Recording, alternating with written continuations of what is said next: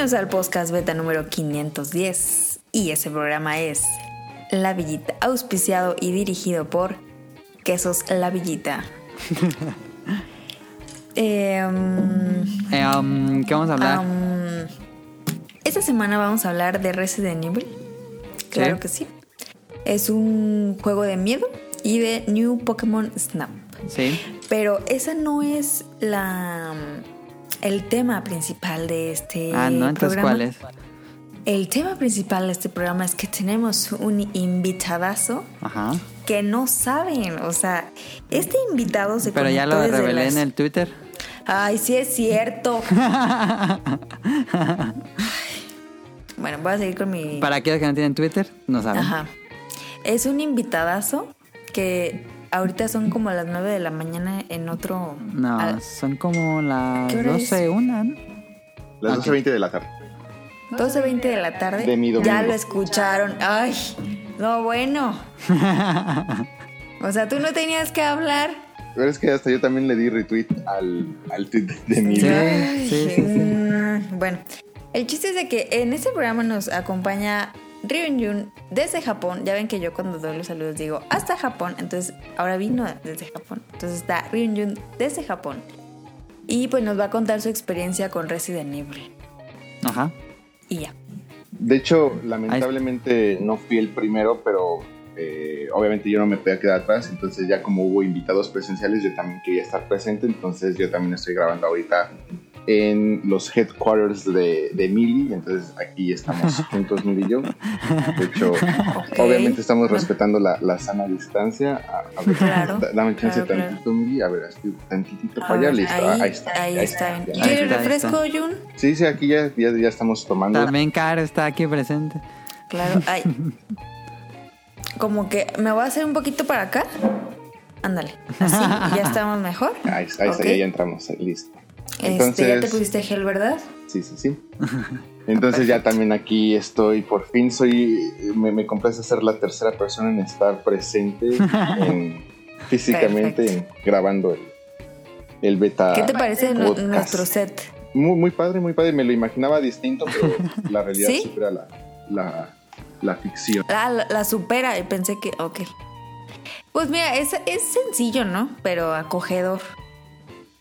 Pero muchísimas gracias por invitarme. De, de hecho, ¿cómo, ¿cómo fue realmente este, este podcast beta? Tal vez Mili tendrá su, su impresión, pero la última vez que grabé, que fue...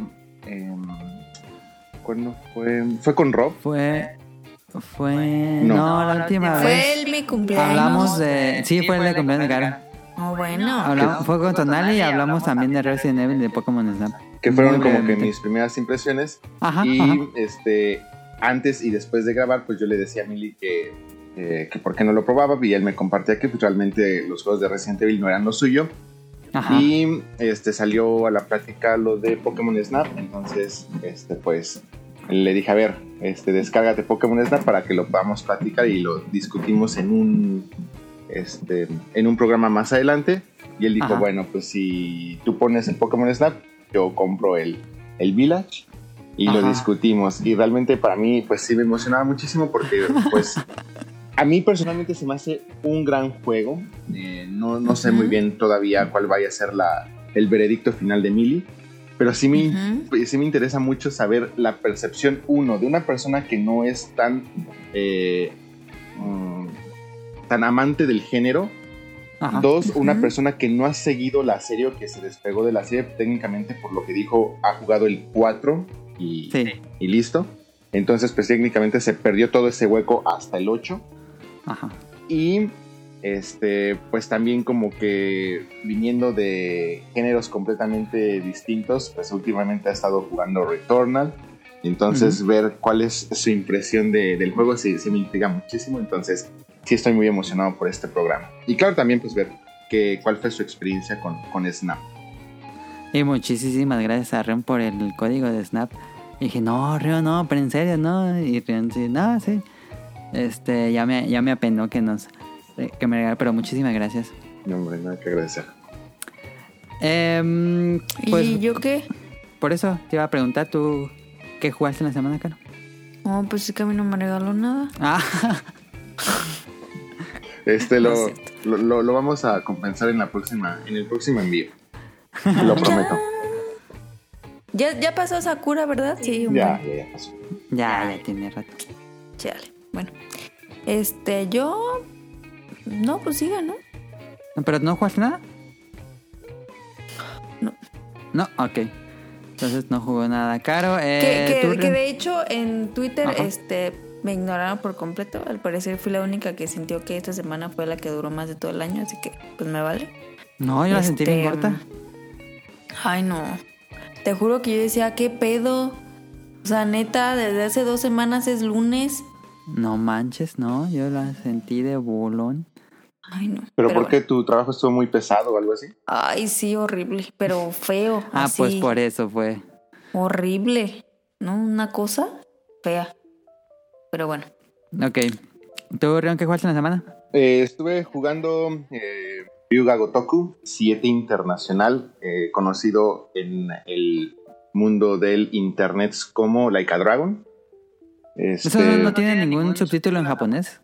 ¿El Laika Dragon es occidental? Laika Dragon eh, fue el título americano, si no mal recuerdo. O sea, aquí Ajá. siguió con el nombre. O sea, aquí los juegos Yakuza se han llamado. Aquí no se llaman Yakuza. Este, llaman- porque sería como Sí, por sería... si a una serie en México que se tratara de narcos le pusieran narcos. Así pasa. Que sí Pero, existe. Que sí existe. eh, fue, fue- fue un pequeño gag. Pero este. Pero entonces, ¿qué significa Ryuga Gotoku? que sería justamente se traduciría como Laika Dragon. Entonces. Ah, Ahora sí usaron no la sabía. tradición literal de, del título japonés para ponerle el título este, americano a, a Laika Ah, Dragon. No Sí. tenía. Eh, esa es justamente la, la realidad, pero bueno, aquí se sigue llamando, aquí sigue manteniendo el nombre de la serie. Es eh, Ryuga Gotoku 7, ya bueno, ya es la entrega número 7, y con el subtítulo de International, que no es más que la versión que les llegó a ustedes, ya con los extras y todo esto. ¿Qué significa Yokutoku?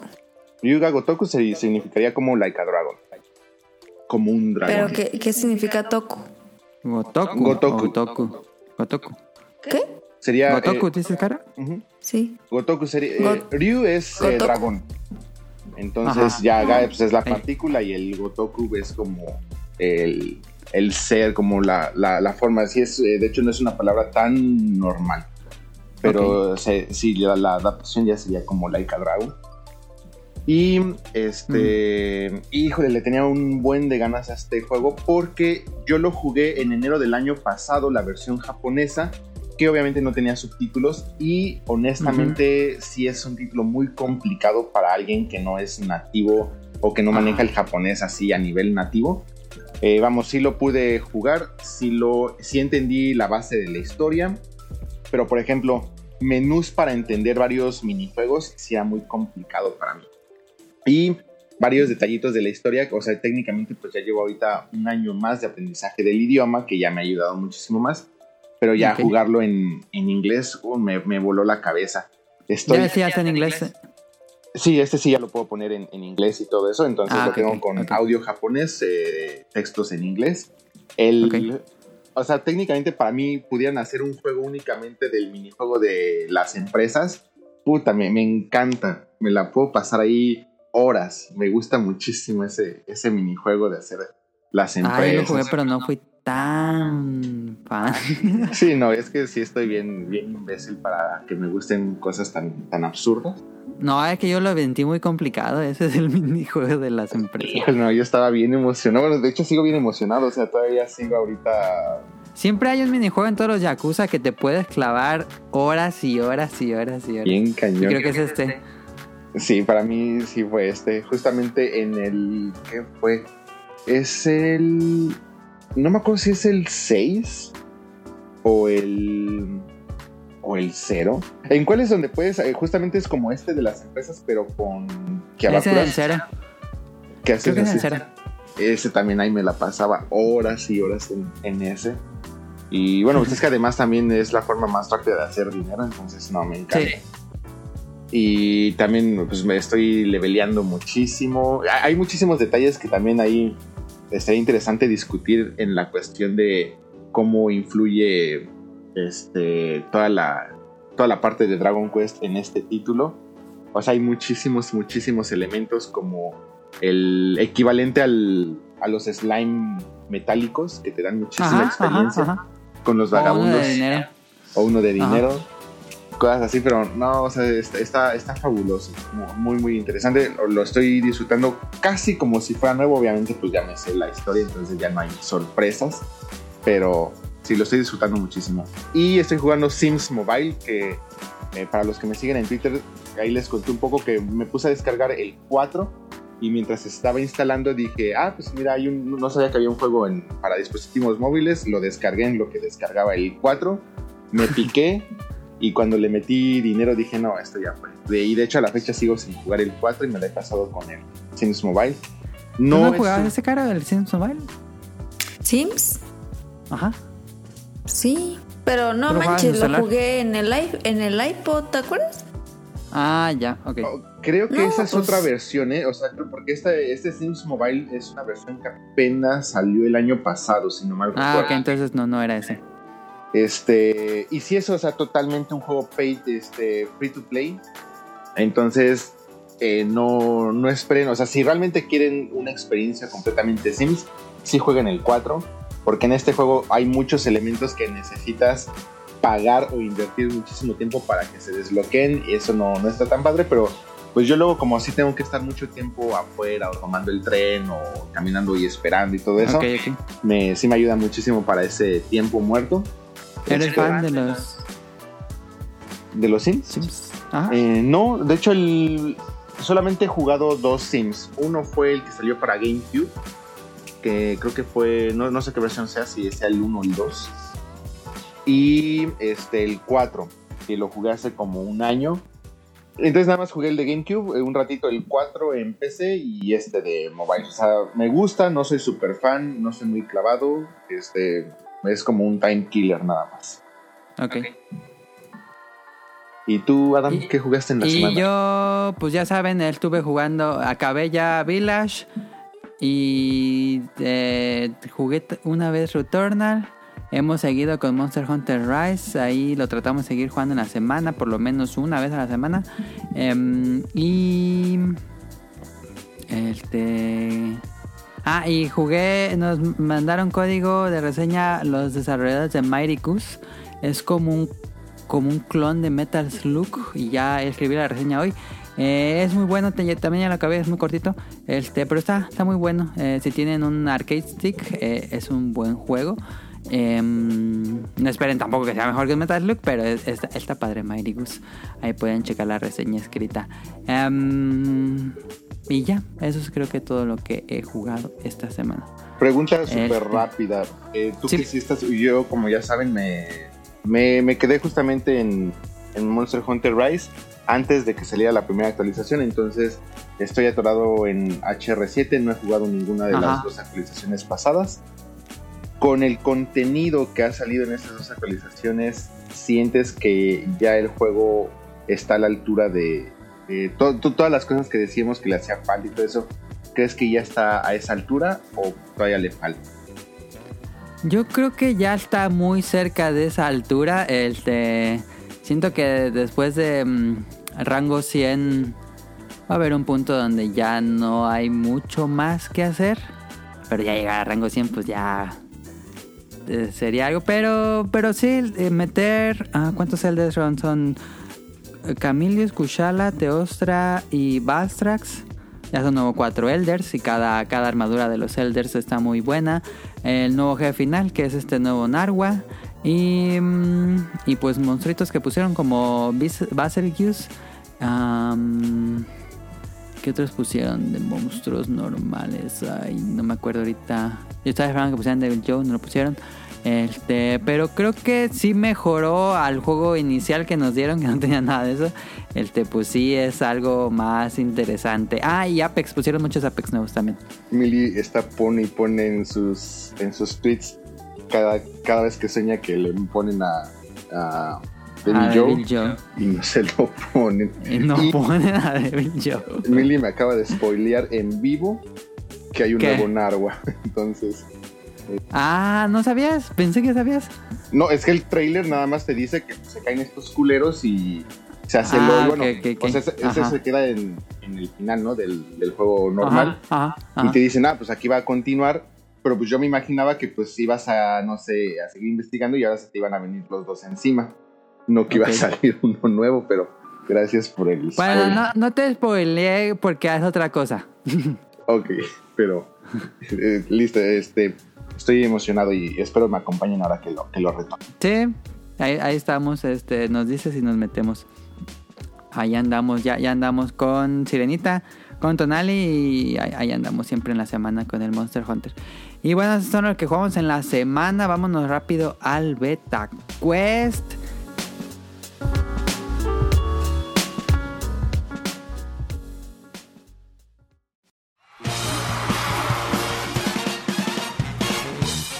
Llegó la hora del Beta Quest. Que es Caro contra Rion. Tan, tan, tan. Yes. Este, son temas random, no es un tema en específico, es la clásica eh, mecánica, una pregunta, cuatro respuestas. Eh, la primera pregunta es diferente porque no tiene opciones, porque es muy fácil para empezar a calentar. Entonces comenzamos. ¿Cómo ¿Pero se- de qué va a ser? No, pues son preguntas así de, de todo, de todo un poco. ¿Pero Pero que... random o qué? No, pues cosas de videojuegos obviamente y cosas de cultura pop y a un poco de educativo. Entonces comenzamos a ver, mira, la primera, no, no tiene opciones. El primero que diga yo. ¿cómo se llama la gasolinería que usualmente aparece en muchas de las películas de Pixar? ¿Cómo se llama esta marca de gasolinería? Ay. ¿Es la misma, Nah. de, Toy- ¿Es la misma de Toy Story? Ajá. Ah, yo, yo, yo, yo, yo. Yo, yo, yo, yo, yo. Ay, me no, ganó pues dijo, dijo Rion primero. Dinoco. Dinoco, punto para Rion. Mm. ¿Tú se iba a decir ese caro o no ibas a decir ese? No, yo me acordaba de Pizza Planet. Ah, Pizza Planet es una pizzería, claramente. Pues sí, Em, pero. Ay, Pero sí. Dinoco sale en Cars, sale en Toy Story, sale en Intensamente, sale en. En Soul, no me acuerdo. ¿Yo por qué no la ubico? Yo honestamente No solo lo ubico por Toy Story, pero Yo creo que. Jun está haciendo trampa y lo acaba de googlear. Así yo también puedo es ganar. bastante sencilla. El, el logo tiene un dinosaurio, es bastante reconocible, Dinoco. Eh, segunda pregunta, una pregunta un poco más difícil. eh, pero a ver. Aquí sí, eh, cada uno contesta, no es de quién primero. ¿Cuál de estos juegos no salió para Nintendo 64? ¿Cuál no salió para Nintendo 64? Los juegos son opción A, Army Men Air Combat, opción B, Daikatana, opción C, Gex 3 y opción D, Ace Combat. ¿Cuál de estos juegos no salió en Nintendo 64? ¿Y quién le va primero? Eh, ¿Quién quiere? ¿me puedes repetir cuál fue el cuarto? Sí, digo los, to- los- todos para, para, para el público también que, que pueda participar. Eh, opción A, Army Main Air Combat. Opción B, Daikatana. Opción C, Gex 3. Y opción D, Ace Combat.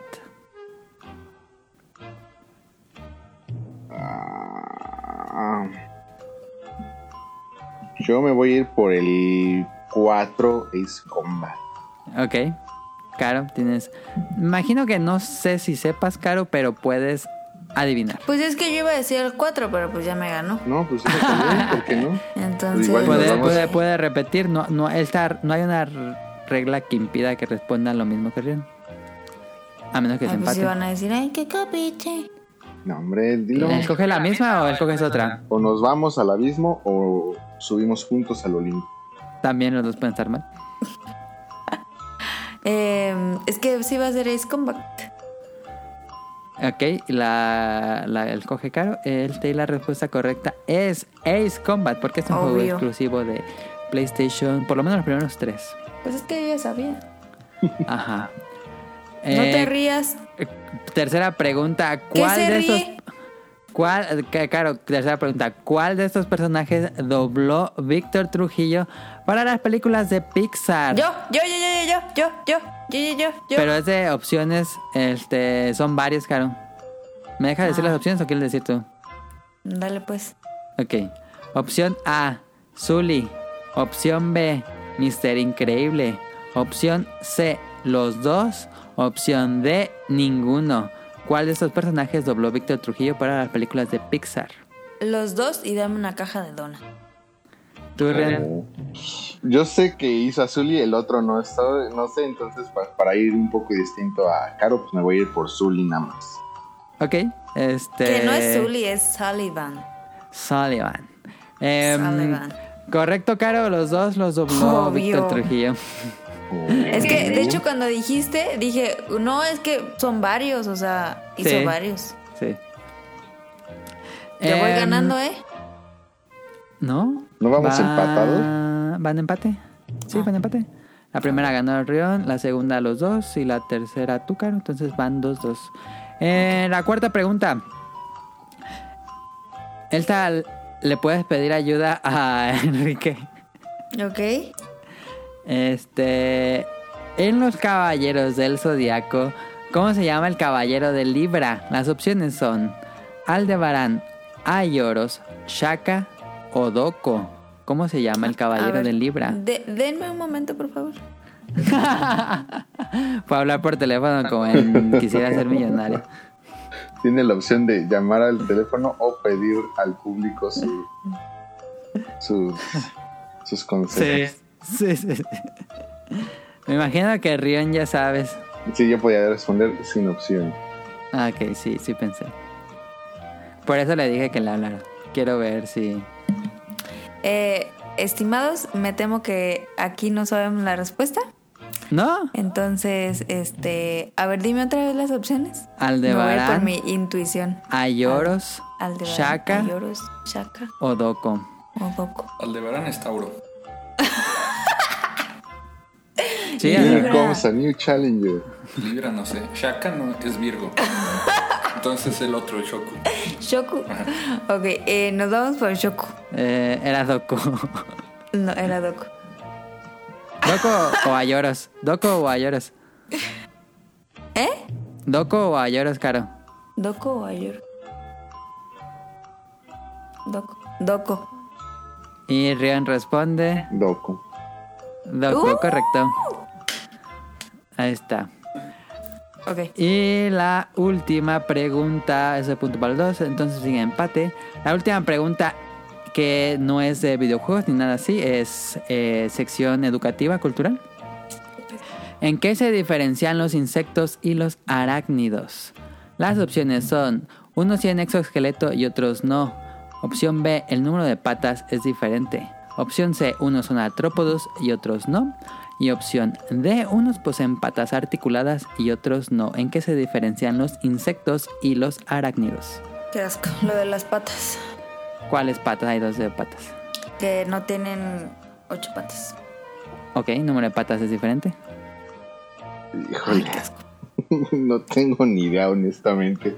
¿No? Este, mm, ¿Me puedes volver a repetirlas? Las opciones son, No, unos no, tienen no, ya no le repitas. No, no, espérate. Unos tienen exoesqueletos y otros no. En la primera. La segunda es el número de patas es diferente. Opción 3 o C. Unos son artrópodos y otros no. Y la última, unos poseen patas articuladas y otros no. Ni siquiera sé qué es artrópodos o eso. Yo, este, no se me Es voy que como por la 2. tus papás no son biólogos. Por la cual... La 2. La Ay, dos. la misma que yo. Ah, no, no, bueno, a ver, me- me voy por no, la cuatro. bueno. Sí, sí. Se vale, se vale, si no... No, dame, dame la 4, dame la 4. Ok, dijo Ren que la... Conste que hay. Y la respuesta correcta es el número de patas es diferente. Los insectos tienen 6, los arácnidos tienen 8. Te gané. No podía Te saberse. gané. Te gané. No podía saber. Te gané. Te gané en el podcast. pues beta. ahí está. Este. Sí, ahora sí no hubo empates. Entonces eh, vámonos al tema principal. Ganó Caro el Beta Quest. Cargaré con esta cruz toda mi vida. Este, espero mi regalo. Yo también sigo esperando Eh, mi 20 regalo de pesos. los 3 o 4 podcasts de este Betacuest que he ganado.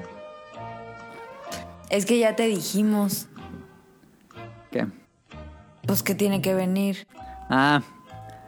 Em, bueno, vámonos al tema principal. Me Comenzamos. una va, a caja haber, de donas. va a haber dos por uno en tema principal porque va a ser eh, Ah, ya sé. doble juego, doble reseña. Vamos a comenzar con New Pokémon Snap y luego, luego la, la carnita que va a ser Village. Entonces comenzamos con New Pokémon Snap.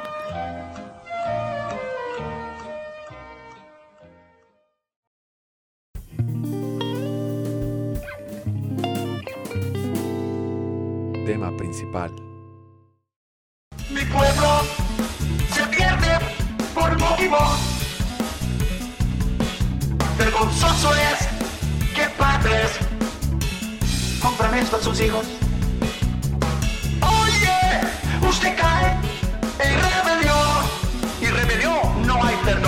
Un niño que juega Pokémon. Eh, este fue el que, el que me regaló Rion, que le agradezco mucho. Y yo me recuerdo que me gustaba mucho el de Nintendo 64. Nunca lo jugué ya en mi casa porque no tuve 64 hasta mucho, mucho después. Yo tenía Play 1, este, pero lo jugaba mucho en casa de un amigo. Em, creo que romanticé mucho el juego porque como lo jugaba en pequeñas ocasiones, este me gustaba más, pero pues nunca tenerlo fue extraño. Entonces ya cuando tuve ya esta nueva secuela que estaba interesado, em, 22 años después, ya saben que a mí me encanta, Caro sabe bien que me encanta tomar fotos en videojuegos. Yo amo eso, Sí. me encanta que Pero, los o sea, videojuegos tengan... aparte, la neta le salen muy bien las fotos. O sea, tú dijeras, sí le encanta, pero qué mal es, pero la neta sí le salen bien las. O sea, ahí no puedo decir nada, porque pues, la neta sí. Entonces, pues tener un videojuego de tomar fotos, pues eh, es todo mi mame. Este, entonces, a ver, ¿qué me pareció en comparación a... Pues a tomar fotos. Eh, de hecho, yo... ¿Cuál fue el último? Ah, Miles ah, Morales. pues ese mucho. es el, es el juego que sacas fotos, ¿no? Que te dedicas Sí. a hacer eso. Es tomar fotos a- en la vida salvaje a los Pokémon. Qué aburrido. A ver, Caro, empezamos contigo. ¿Por qué crees que es una premisa aburrida? Pues, ¿para qué quiero tomar fotos? ¿Nunca te interesó la fotografía? No. Ah, ok, ok. De hecho, llevé un válido. semestre fotografía y qué mala soy. ¿eh? Ok, ok. Este, ¿tú, Rion, te agrada la fotografía? ¿Crees que es una premisa aburrida tomar fotos? Eh, ¿Estarán buenas las, las fotos de nah. No sé. Este, la fotografía en la realidad no me gusta porque, eh, por ejemplo, desde que me venía de viajes a Japón, la primera vez hasta me había traído una cámara así, pues en ese entonces un poco grande y todo eso. El Ajá. primer día la traía Ajá. colgando y el segundo día dije, nah, ya a la goma, o sea, es súper Está estorboso. bien pesada, sí. Y- Que le y- pasó lo mismo a Adam. me quita muchísimo tiempo y es estar preparando y no, o sea, es, es sumamente tedioso y cosas así. O sea, la gente que tiene toda esa paciencia de acomodar y sus, hasta a veces hasta tripié y esperar el tiempo perfecto para la foto, ajá. mis respetos, no, yo no tengo esa paciencia. Entonces, eh, realmente el celular vino a cumplir mucho de esa- ese trabajo de, o sea, rápido la foto y, y ya. Entonces, en la realidad, eh, no, no soy tan, no soy tan fan. Me gustaría dedicarle más a tomar fotos de las figuras y hacer escenarios, todo eso, pero, o sea, vamos, no, no, no tengo una preparación ni, ni los conceptos para hacer como que algo profesional. Pero en los juegos lo disfruto mucho, tal vez no al nivel como tú, pero, o sea, vamos, si de repente, por ejemplo, en el Yakuza, que también tienes un- una opción de modo Ah, sí. foto, así de repente, ajá, estoy ahí y, ah, mira, aquí está padre, cosas así, y listo, fotito, y hasta les puedes poner, que les pongan ellos eh, filtros de Filtro y- conejitos y, de ajá. perrito y todo eso. ya está cagado y listo, vamos, y seguimos. Entonces, la premisa me, me llama mucho la atención porque creo que el mundo Pokémon se presta mucho para ese, ese tipo de cosas. O sea, en, en los Ujú, animes ujú. o en las películas siempre que ponen un paneo de algún escenario y se ve que se asoma algún Pokémon, justo por ejemplo, si es una ciudad, que salga ahí un eh, Grimer o un Mok o cosas así, dices, ah, o sea, sí es ad hoc y sí me llamaría Sí. mucho la atención todo eso, que lo explotaran más.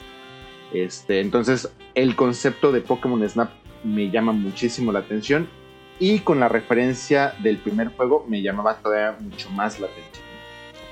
Ok. Sí, fuiste fanático del primero. Sí, muchísimo. De hecho, yo creo que sigo siendo muy fan del primero. Oh, ok, ok, ok.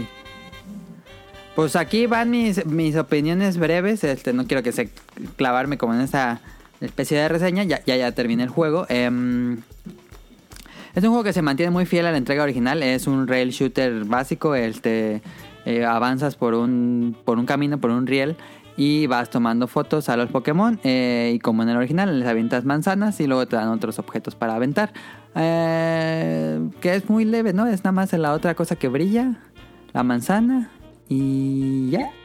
Y la puedes No hacer nada. nada más, bueno, no es no, no avientas, pero pues es la parte de poner Del radar. este del radar y, Y la música. La música. Cierto, la cierto, la música. Que siempre me equivocaba y ponía la música. y- Sí pasa.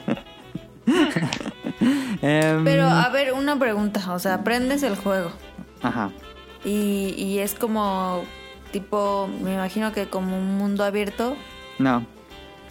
¿O qué? ¿O, o vas en un zoológico? Ok, ok, te, te explico, claro. El, prendes el juego, hay una historia, tú eres un eh, fotógrafo Pokémon y vas a estas islas eh, nuevas no han visto en el canon de Pokémon y el- eh, te subes a un carrito como, como la atracción de, de Disney de, mm, de Monster Inc. ¿Te Ajá. acuerdas?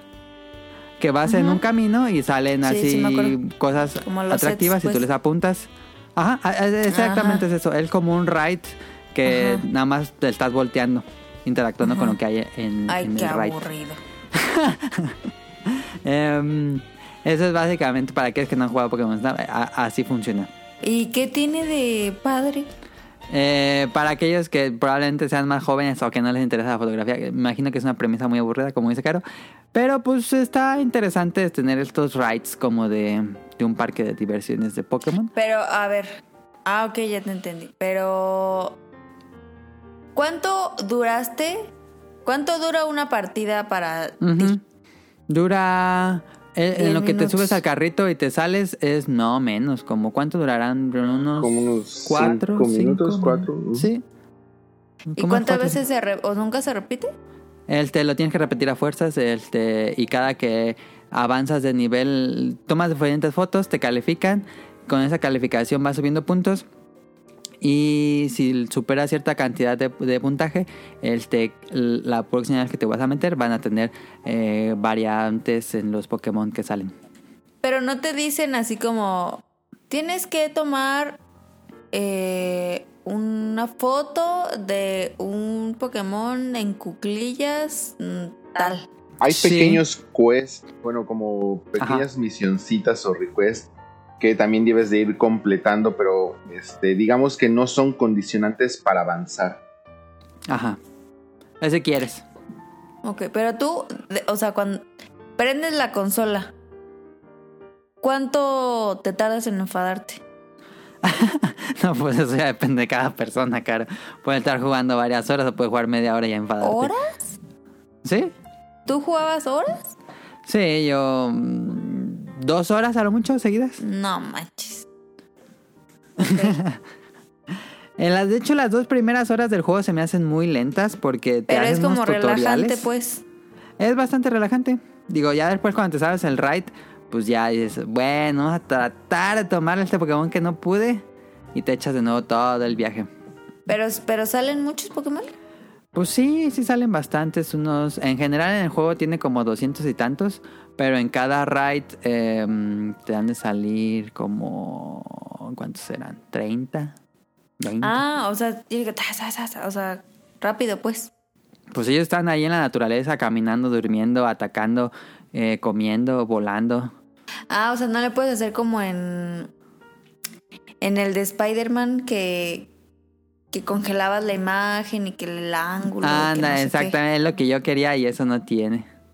Y no, pues, ¿para qué lo hacen entonces? Eh, yo tenía la cuando, cuando empecé a jugar este Pokémon, dije, bueno, pues ahora los videojuegos tienen modo foto y están muy avanzados, ya es- te- tienen ahí Photoshop ya casi casi. Dije, ¿qué tendrá Pokémon Snap ahora que ya tomo? Y no, realmente es muy, muy, Nada. muy limitado lo que tiene. Este, Eso que dices, Caro, de que no puedas como salirte del carrito y mover la cámara y bajarle, poner en tres cuartos y poner la vista y cambiar las luces y todo eso, eso no, no, no hay nada de eso. Este sí hace que pues esté muy limitado todo y siento que pues todos tomamos las mismas fotos, no es como Claro. no te dan mucho espacio a creatividad, creo yo, y creo que eso fue lo que más a mí me pudo causar la decepción. Mm, Me gustó el juego, lo terminé, me, me relajé bastante en algunos escenarios, pero en general sí, sí siento que mm, tiene mucho potencial. La serie de Pokémon tiene muchísimo potencial. Si pusieran todo lo que tiene, por ejemplo, el modo foto de Miles Morales, y estaría increíble. Ya sea, mi, mi propuesta es, a ver, Game Freak. Ay, Es- sí, como si nos estuvieran escuchando. este, el ride está perfecto. Pues dame el ride y yo hago eso. Pero que hubiera, no sé, algo paranormal o lo que sea, un modo de que dices, ah, ok, te gustó esta foto, ok. Ah, Te metes como a la foto y que puedes mover la cámara, el ángulo, luces, el, te- la hora del día, em, el filtro, hacer el zoom, hacer el, hacer, al- alejarte, poner... Como eh, un tipo Photoshop, pero ahí. Ajá, adentro. Y no, siento que eso sí fue lo que dije. Y pues, pues es muy fiel al original, es lo que era el original. Siento que es, es, es una secuela que, que cumple el original, pero por lo mismo se limita y no hay una evolución tal cual como a mí me gustaría, creo yo. Como a mí me gusta. Este, mm, Ok. pero... ¿Pero no crees que esté orientado como para niños? Eh, es probable, es probable. No sé si los niños este, tengan tanta paciencia. Creo que los niños se pueden... em, ¿Enfadar más rápido? enfadar porque tienes que rejugar las, las, los rides y tratar de capturar los mejores momentos de los Pokémon. Entonces, eh, sí hay mucha rejugabilidad y podría enfadar a, a gente que pues no, no le guste mucho. ¿A ti qué te gustó de ese juego, Jun? Eh, antes de ir a lo que me gustó, puedo ir a lo que no me gustó. Sí, sí, sí. Digo, para darle un poquito más de contexto a lo que contaba Emily. O sea, creo que podría entender un poco el, el, el por qué no está la parte que buscaba Millie. Eh, no sé qué tanta justificación pudiera ser o no, pero, o sea, en- entiendo Ajá. la mecánica de capturar al Pokémon en su ambiente natural. Entonces, eh, parte de esa mecánica, pues es así como que capturarlo justamente antes de que brinco, de que salto, de que nada, etcétera. Entonces, tal vez detener la imagen eh, o detener el momento le quitaría como que ese, esa acción, Ujú. ese chiste, que bien se pudiera arreglar como que en otro modo pudiera ser. Sí, sí, sí, Pero- Es que lo que lo que dice Adam es que, o sea, que esté todo igual, pero al momento que tú tienes ya la foto tomada, editar la foto. Sí, y, la- y realmente las herramientas opciones de, de edición pues también quedan muy... quedan a deber, que es parte de mi queja del juego en general. Siento que Bandai Namco se fue completamente por lo fácil. O sea... Ujú. La y- salida fácil. y realmente ni siquiera yo siento que se hayan ido a un a mantener eh, algo fiel del juego original porque incluso en, en sustancia ta- no, no en contenido sino en sustancia siento más completo el primero que el segundo ¿por ah, qué? no sabía. porque el primero o sea esa parte de la interacción que tenías con el Pokémon Era más, ¿no? Sí, sí tenía realmente un, un fin, o sea, sí, sí podías hacer algo. Aquí realmente la interacción que es, pues hacer que un poco se muevan eh, o, o hagan o no hagan una cosa, Eh, ya sea tú aventándoles una cosa o haciendo que se active alguna cosa con la luz, etcétera, y hasta ahí. Y realmente la, la interacción que tú tenías en el primer juego, pues era esta parte de provocar tú la evolución de un Pokémon, por ejemplo, Ajá, ajá. o el provocar tú que cierto Pokémon se fuera a darse un cerrón con otro Pokémon y provocar entonces ahí o una foto en particular o una evolución o algo así. Y aquí realmente no hay mucho de esa, de esa opción. Este, se fueron así como que por la fácil de, ah, pues eh, prende esta como lucecita para que el Pokémon como que se despierte o salga y, y listo. Y es todo, o sea, hasta ahí. Entonces, realmente el juego no, no hay mucho que buscarle, o sea, eh, lo que más hay que buscar es, híjole, hay un Pokémon aquí, ¿cómo le tengo que hacer para que aparezca? Pues atínale qué cosa tienes que mover en todo este escenario para que aparezca y ya. Y realmente como que no, más que interesante o divertido, pues se vuelve tedioso. A diferencia Sí. de qué hacer para que este Pokémon, eh, pues no sé, evolucione o algo así. Por ejemplo, en el 1 teníamos los Magnemite. Entonces, si tú empezabas a hacer que los Magnemite por separado se empezaran a juntar, si juntabas tres, evolucionaban al Magneton, por ejemplo. Entonces, ese tipo de cosas eh, te hacen pensar un poquito más en el ambiente Pokémon, o sea, en el concepto Pokémon. Cosa que en este juego está completamente ausente. No existe. No existe ni siquiera el que tú puedas eh, participar en, en la evolución. Sí, es en- como eh, visitar un museo que diga no tocar en todo. Ándale. Entonces, realmente en sustancia, el juego siento que queda de ver muchísimo. Porque siento que también se fueron a la fácil. Porque ya ahorita con tantos Pokémon, o sea, estamos hablando de más de 900 Pokémon. Podían Sí. haber hecho escenarios mucho más interesantes. O sea, mucho más. eh, no sé, a mí me hubiera encantado cómo sería la interacción de los Pokémones en una ciudad como lo que venía diciendo. O sea, cómo se verían en un desagüe, en el basurero, en, una, en un rascacielos, cosas así. Y se fueron pues realmente a la fácil, otra vez el típico escenario del juego, escenario de nieve, escenario de desierto, de playa y listo. Entonces, realmente no, no hay así como que un, un concepto, bueno, más bien un, un contenido que te haga decir, sí me siento realmente como que en este mundo Pokémon. O sea, yo sí lo siento como agarraron un escenario súper genérico, le metieron ahí Pokémones pues para justificar el nombre Pokémon y listo, pues, tómales foto y ya. Entonces, me hubiera gustado que los... Ah, perdón. no, Sí, dime, sí. dime, dime. Me hubiera gustado que los rides eh, este, pues tuvieran como diferente velocidad. Como que hay veces que el carrito va muy rápido porque te está persiguiendo algo o vas de bajada o es una caída. Y ahí tengas que tomarle foto así en el momento exacto, pero es todo así muy lento. Sí, no, y lo peor es justamente cuando necesitas una foto de cierto Pokémon para sacar su foto de dos o tres o cuatro estrellas. Ajá, y ajá. nada más tienes ese intervalo de dos segundos. Y si se te fue, es- repite otra vez todo el ride hasta que llegues a ese momento. Sí. Y así se vuelve bastante tedioso en ese aspecto. O sea, yo creo que mucha gente hasta de decir, no, ya no, no la va a sacar, no me va a meter otra vez para eso. Ajá. En esa parte yo creo que el juego eh, pierde mucho mérito. Creo que el juego que hay como pues, se dice mucho dentro de el- el, eh, algunos grupos gamer, este, la nostalgia a veces sí es muy perra y yo creo que en este Pokémon Snap pues no, no, no la aplicaron. Yo creo que muchos esperábamos mucha, muchas cosas.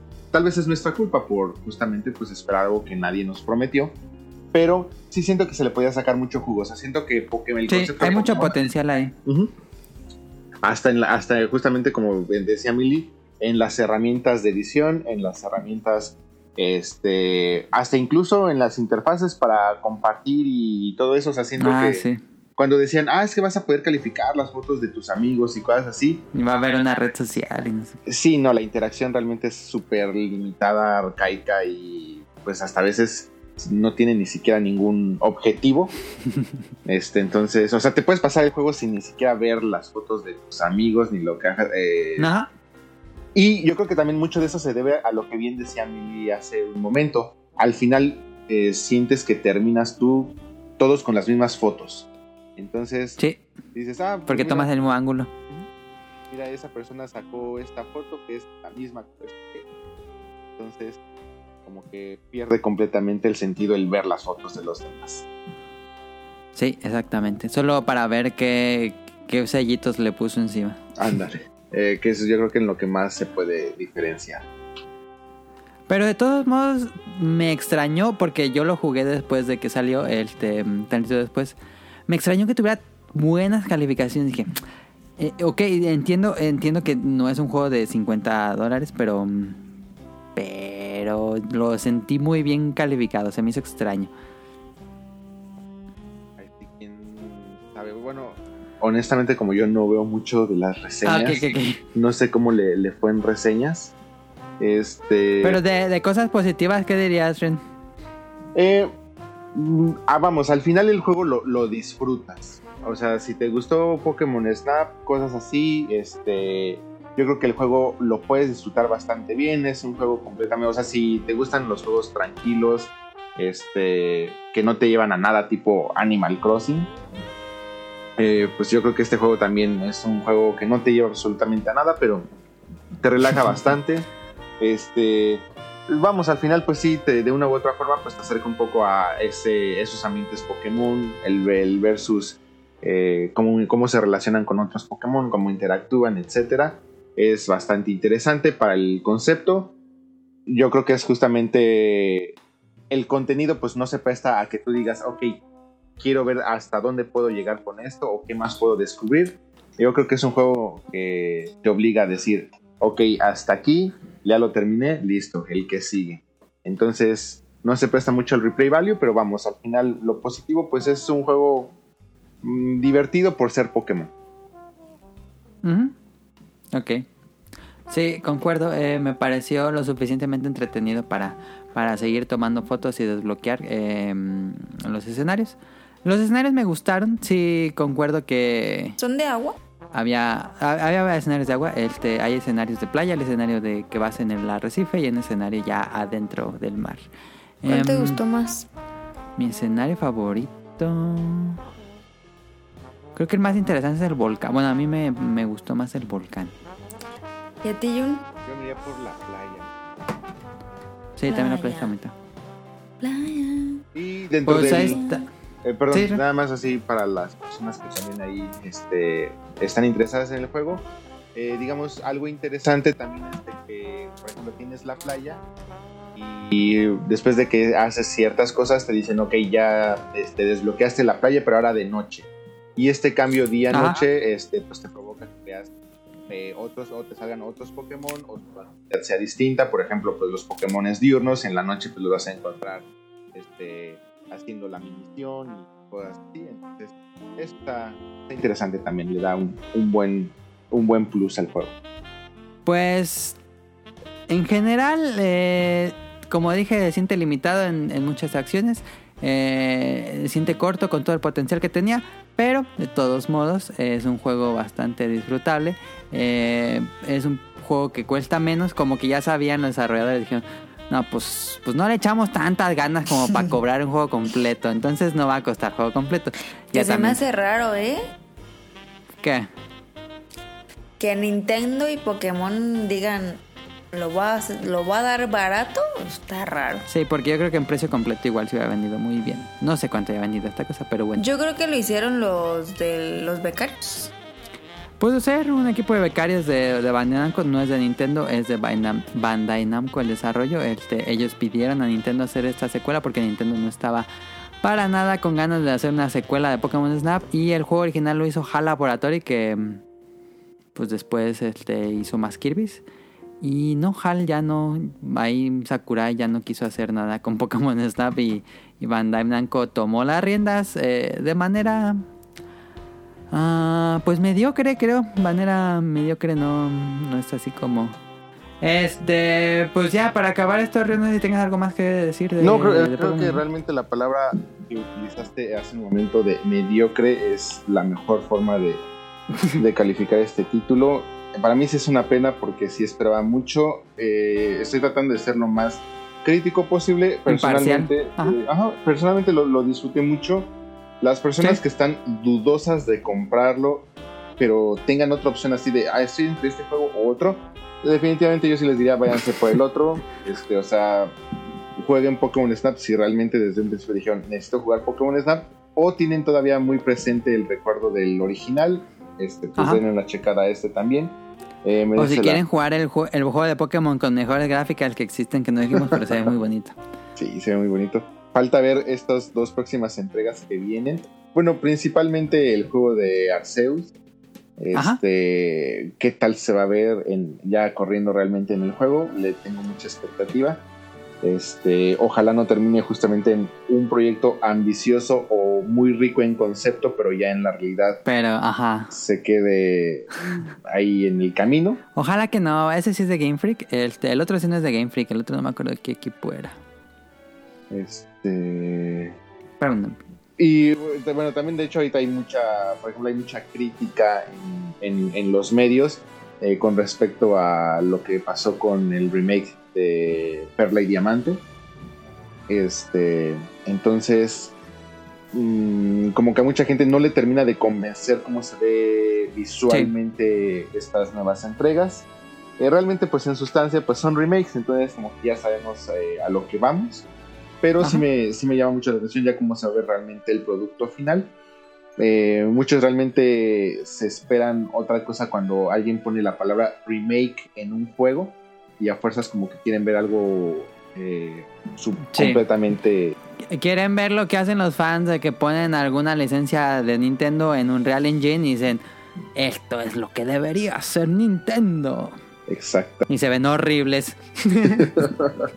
Entonces, eh, sí, eh, yo, creo, yo creo que todo esto, eh, ahorita Pokémon eh, trae ideas bastante interesantes.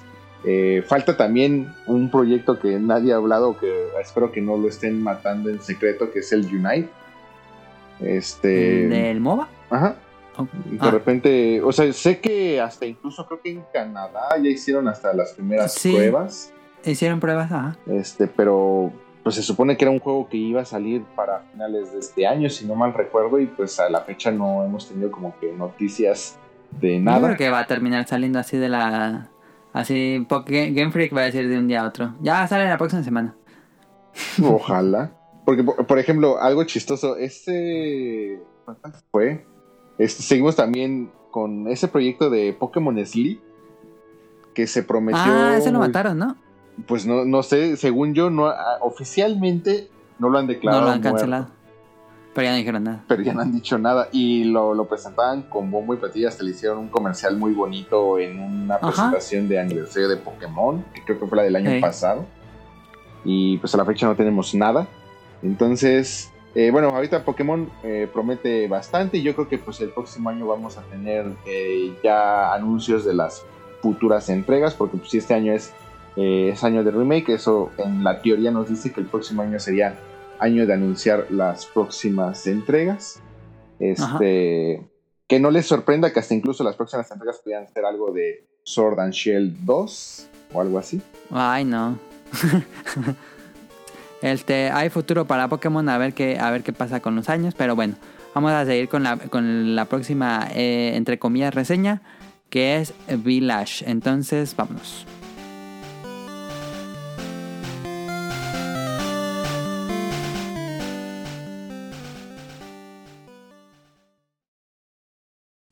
Mira este Nintendo. Resident Evil. Ahora sí, brother, quédate ahí en la cama porque todos yo quiero que lo saques bien. Resident Evil. El mal está adentro de ti. Ese es un Nintendo. El mal te posee. Tú estás esclavo del mal, eres, eres martirizado por el mal, sirves el mal y vivirás en el mal.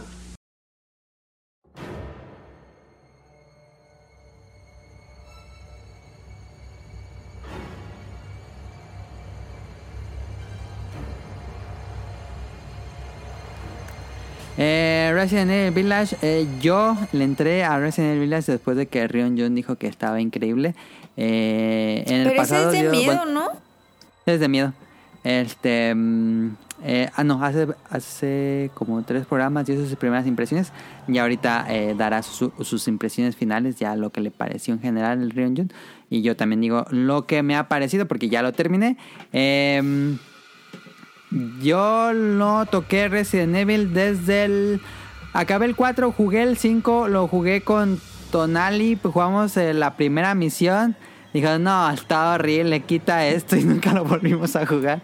Realmente no nos gustó el 5. Y ya no, no, el 6 era como una burla. Los segundos fanáticos, muchos estaban enojados con el 6. Yo ya no toqué para nada. El 7, el 7 me pareció bastante interesante que se fuera en primera persona. Pero a mí el tema de la casa esta de Chainsaw Massacre, de, de- como parodia de esa película, este que es estos eh, locos de- del pantano de Estados Unidos. Híjole, me da una flojera, aunque ya terminé Village y que sé que ese juego es muy bueno, el tema nada más de la casa del pantano me da tanta flojera. Pero con Village em, pasó algo que no me pasaba desde el 4. Me parecía sumamente interesante la pues el escenario que es una villa europea y salen estos eh, cuatro personajes increíbles que son los villanos. Este, en, el pasado también tuvo esta familia de psicópatas, pero estos villanos tienen mucha magia, son muy carismáticos, todos son muy carismáticos. Y eso creo que fue lo que más me llamó la atención desde que empezaron con, con Lady Dimitrescu.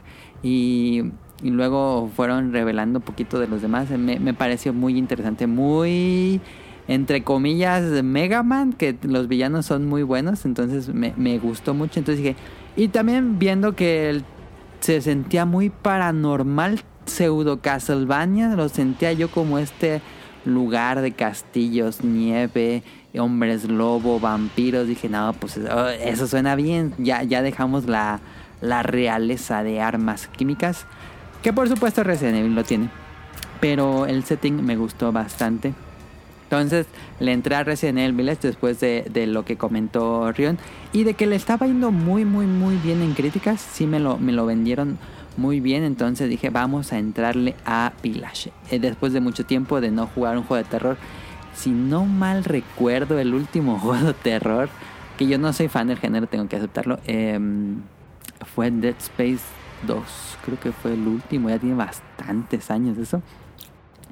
Ah, y pues le entré, le entré a Village. eh, el juego sí es de terror. Cuando salió el juego salieron estos comunicados de que Capcom le bajó el nivel de terror porque el 7 era muy, muy terrorífico. Y dije, ¿a poco sí? Pero luego ya la gente dijo, no mames, da- sí da miedo. Este, y sí, el juego inicia con una escena interesante que describió Rion en el programa que estuvo hace unos, hace unos episodios. em, pero ya cuando te sueltan el control, ya dices, no, este sí es un juego de miedo. Porque si estás ahí caminando en la nieve, en la nada, completamente de noche, sin armas y con monstruos que se escuchan a lo lejos y dices, no mames. Y luego llegas a una cabaña y está llena de sangre y nada más escuchan que, pasas así en la azotea y se escucha Ay, como no. cruje, como Cállate. cruje la madera y el aire y de repente se cae un mueble y cosas así. Si estaba así, dije, no mames, sí es de miedo, miedo. Yo pensé que iba a ser algo más de acción, la verdad. Ay, Y- yo voy a borrar entonces el tweet que le puse. y luego ya llegas a la villa y ya salen estos Lycans que son unos monstruos muy, muy Porque- poderosos, la verdad. Según yo, este juego siempre es de noche, ¿no? Eh, No. no. de hecho, casi todo el juego es de día. Ah, Curiosamente. Sí, de hecho, casi todo es de día. Eh, de hecho, el juego inicia de noche, pasa la noche y todo el juego se desarrolla de día hasta el anochecer de nuevo. Eh, Pero, todo se pero los en un día. escenarios son muy claroscuros, supongo. Sí, claramente estás, estás en escenarios, eh, pues en castillos, en mazmorras, en cabañas, en casas viejas, en fábricas, en cosas así. Y a Jun le gusta mucho, ¿no? Ah, Rion, Rion es muy, muy fan de Resident Evil. Y del género de, de terror, aunque Y del sí género de terror, ¿qué? mucho O miedo, sea, ¿te gustan las películas de terror? Muchísimo. Sí. No, olvídate. Me truenan. Pero, o sea, como les digo, me dan mucho miedo, pero sí, me, me- me encanta. O sea, es que yo no entiendo a esa gente. Ni yo me entiendo. Es una, es una emoción eh, muy interesante el terror en videojuegos. Pocas cosas te, te provocan esto. eh, yo he visto películas de terror, pero ni de cerca se acerca, ni de cerca se acerca, por extraño que suene, a tu estar controlando lo que ves en pantalla y que hace el personaje. Pues no, no hay, no hay película que, que llegue a ese nivel, creo yo. Es una opinión muy cerrada porque no veo muchas películas de terror y Pero menos aparte, videojuegos. aparte nos dijo Jun que, que en Japón se asustan machín. Ah, sí, no sé. les tengo Ahí están- una anécdota con fotos y todo. Que ¿Neta? sí, no, no van a dormir cuando se las cuento. Pero ya las cuento. Mames, no, mejor no me la cuentes. No, sí, la tienen que escuchar todos. No, mejor Sí, guárdatela sí, sí, para el especial de terror. Y es que ya me cesas y nunca llega el especial de terror, pero bueno. Sí, le hicimos, ¿no? Esta- el año pasado lo hicimos. no lo hicimos? Sí, pero lo, Ya no lo- estuve. le hicimos una pequeña variante. Lo, ajustamos un poco, pero. Ah, sí, cierto, sí, tuvo sí, cierto.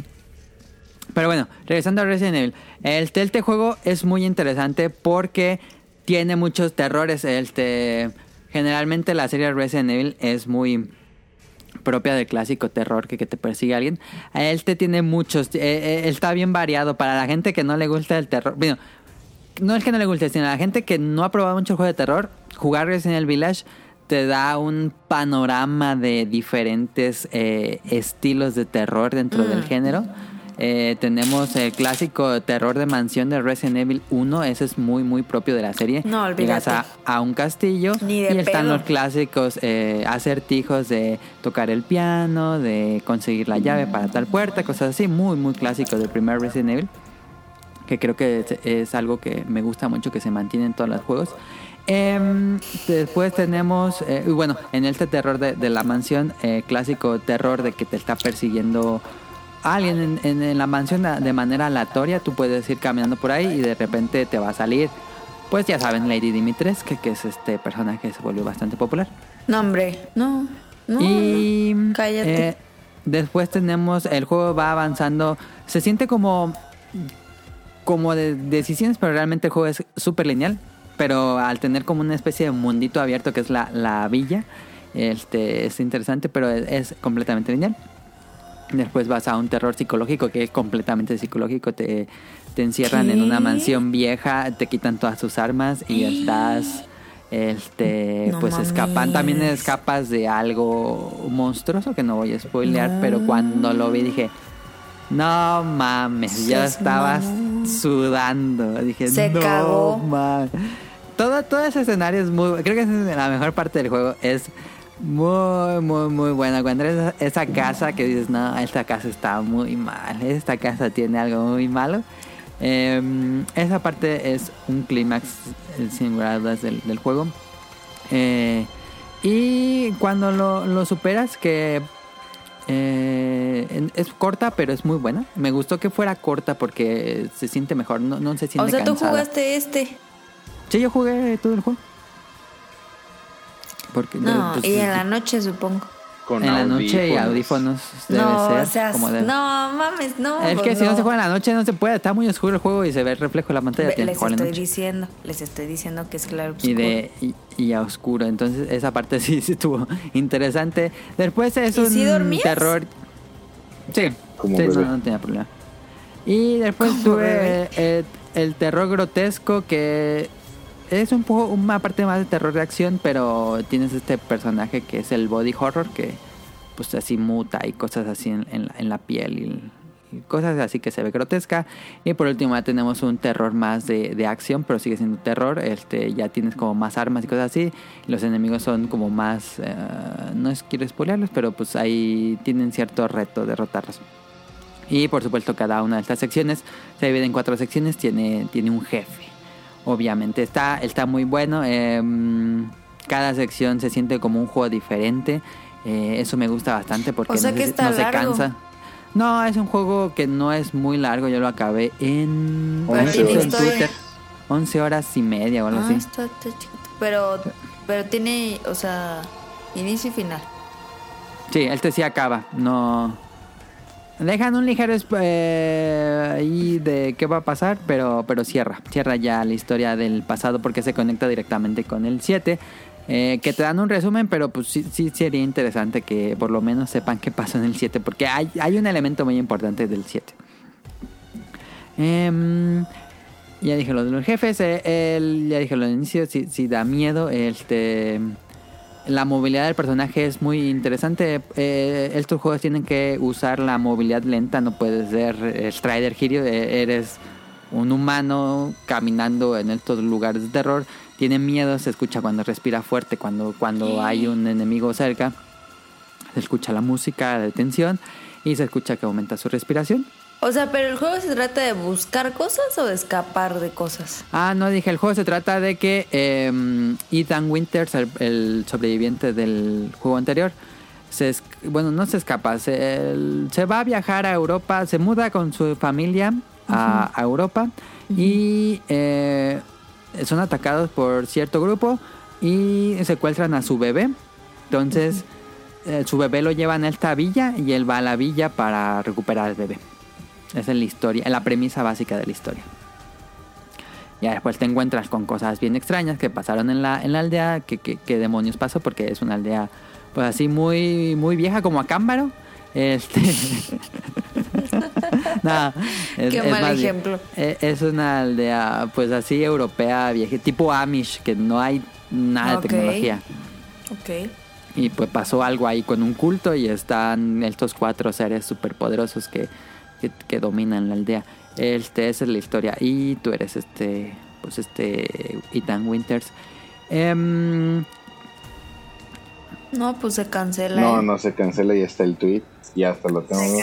Se cancela. Ahorita No, lo voy a claro ver, que se pensabas que cancela era. Resident Evil Village. O sea, sí sabía que era de miedo, Ajá. ¿no? Pero no, no así machín. Pues estaría interesante que O sea, jugaras yo el- dije, no, que no, cállate. Caro le daba miedo el limbo, entonces esto lo, la va a traumar de Imagínate, por vida. imagínate. Si me daba miedo limbo, si no dormía con la con el anime de la el orfanato, ¿cómo se llama? ¿The Promise Neverland? De- no, imagínate, No, pues no. me cago. Em, la historia es muy buena, siempre te mantiene al pendiente de qué va a pasar con Ethan Winters eh, y con los personajes que, que lo- como dije, los villanos son muy buenos. Son terribles, son horrorosos, pero tienen una gran personalidad y, mm, y sí, sí, sí dices, si los odias, si los quieres, este, quieres dispararles. Pero aparte no puedo hacer un stream porque no tengo la cosita esa. Así que se cancela. Como había dicho en el, en el programa pasado, siento que rescataron la esencia de los enemigos de Metal Gear. Que Ajá, ajá, ajá, pasaban ajá. de ser un enemigo genérico de X juego a formar parte importante de la historia con una personalidad, con un trasfondo que obviamente no te van a contar así toda la historia, pero te hace Pero sí, sí, ligeramente te hacen ahí qué pasó con ellos. y, y te hacen sentir, o sea, siente, empiezas a sentir cosas por también por te, te importan también lo- los enemigos, no es simplemente el Sí. enemigo que adorna pues este escenario y ya. Entonces eso le da mucha, muy, mucha, enriquece muchísimo el- la, la historia. Sí, le da mucha alma a este juego. Completamente de acuerdo ahí este, lo que hicieron con, con los personajes. Ojalá que esto se repite. Porque sí, en los pasados pues teníamos a, a y a Nemesis y a. Creo que no recuerdo. ah, bueno, a Wesker. Pero no recuerdo villanos tan carismáticos como los cuatro villanos que salen en Village. Eh, pero también porque no lo jugué. Eh, gráficamente el juego es ultra realista. Es realmente como si estuvieras ahí parado en medio de una aldea. Principalmente luce mucho mejor cuando estás en ambientes oscuros, cuando estás en una cabaña que está todo oscura, cuando estás en estas mazmorras del castillo, se ve ultra realista como todo ahí el efecto de luces y que no hay nada de, luz y a veces sí no hay nada de luz que Ethan tiene que prender una linterna. Este ver, Rio, ¿tú, tú qué opinas de esto? Siento que los rostros se ven mejor en Devil May Cry 5, pero igual y no estoy tan seguro. Híjole, es que yo sí tendría que ponerlos, o sea, y eso que acabo de jugar el 5 recientemente, pero es que mm, en textura sí veo muy bien hecho el, el village. O sea, no, no siento que se demerite contra el Devil May, eh, Devil May Cry 5. Pero, bueno, es que... mm, yo, yo- o sea, es que me, me sorprende el comentario porque yo sí pensaría que el... El Village- mejor Village. Ujú, o sea, pues se, se ve bastante, bastante bien. Y vamos, o sea, jugamos la misma versión, lo, lo jugamos en Play Ujú. 5, tengo entendido. Sí. Entonces, sí me, sí, sí me sorprende el comentario y me, me causa, me, me despierta la duda. O sea, no, no te ¿Cuál sabría será mejor? responder. Sí me dan ganas de poner ahorita el juego y como que volverlo Es que a siento que Chris es el que mejor se ve, pero hay otros personajes que hay ciertas facciones que mm, como que no me gustó tanto como se lograron. Pero en general, pues es un juego que luce increíble. No, no creo que envejezca pronto y eso que es ultra realista.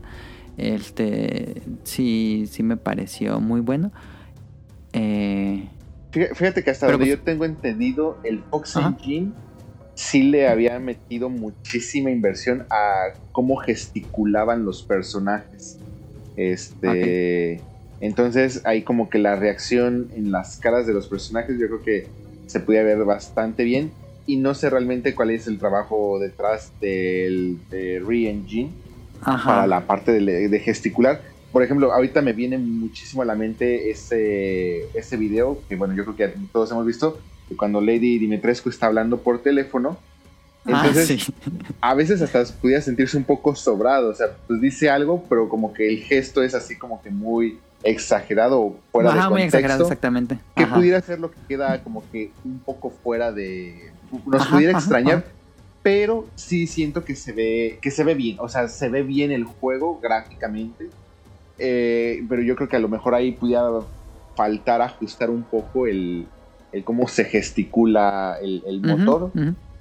Mm, pudiera ser no no no lo sé sí, sí quiero ver otra vez el Devil May Cry para, para hacer una comparación más objetiva Sí, pero pues en general eh, luce hermoso el juego. La dirección de arte está muy bien cuidada.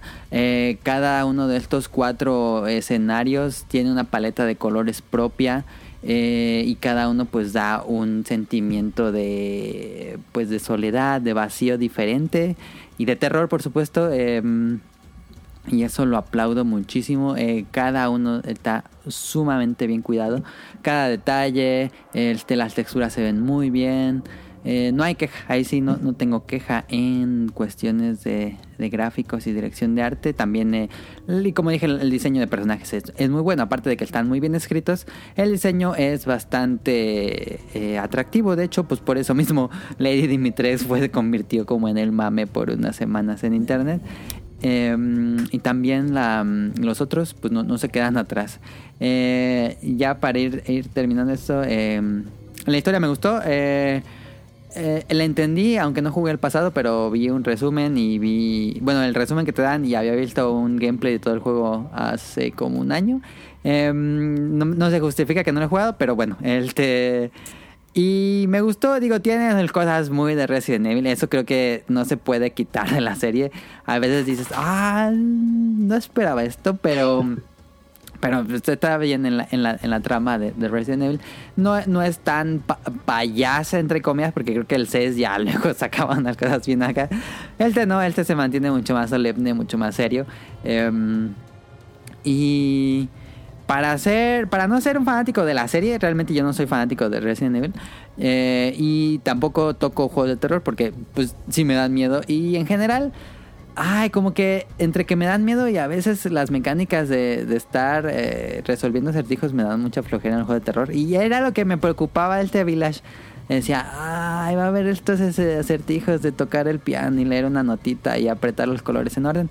Y los tiene, pero están muy sencillos, nunca rompen el ritmo, porque eso me pasaba cuando lo jugaba en el Play 1, que jugué el 1, 2 y 3, pero pues mi nulo conocimiento de inglés hizo que me atorara muchas veces y lo dejara de jugar.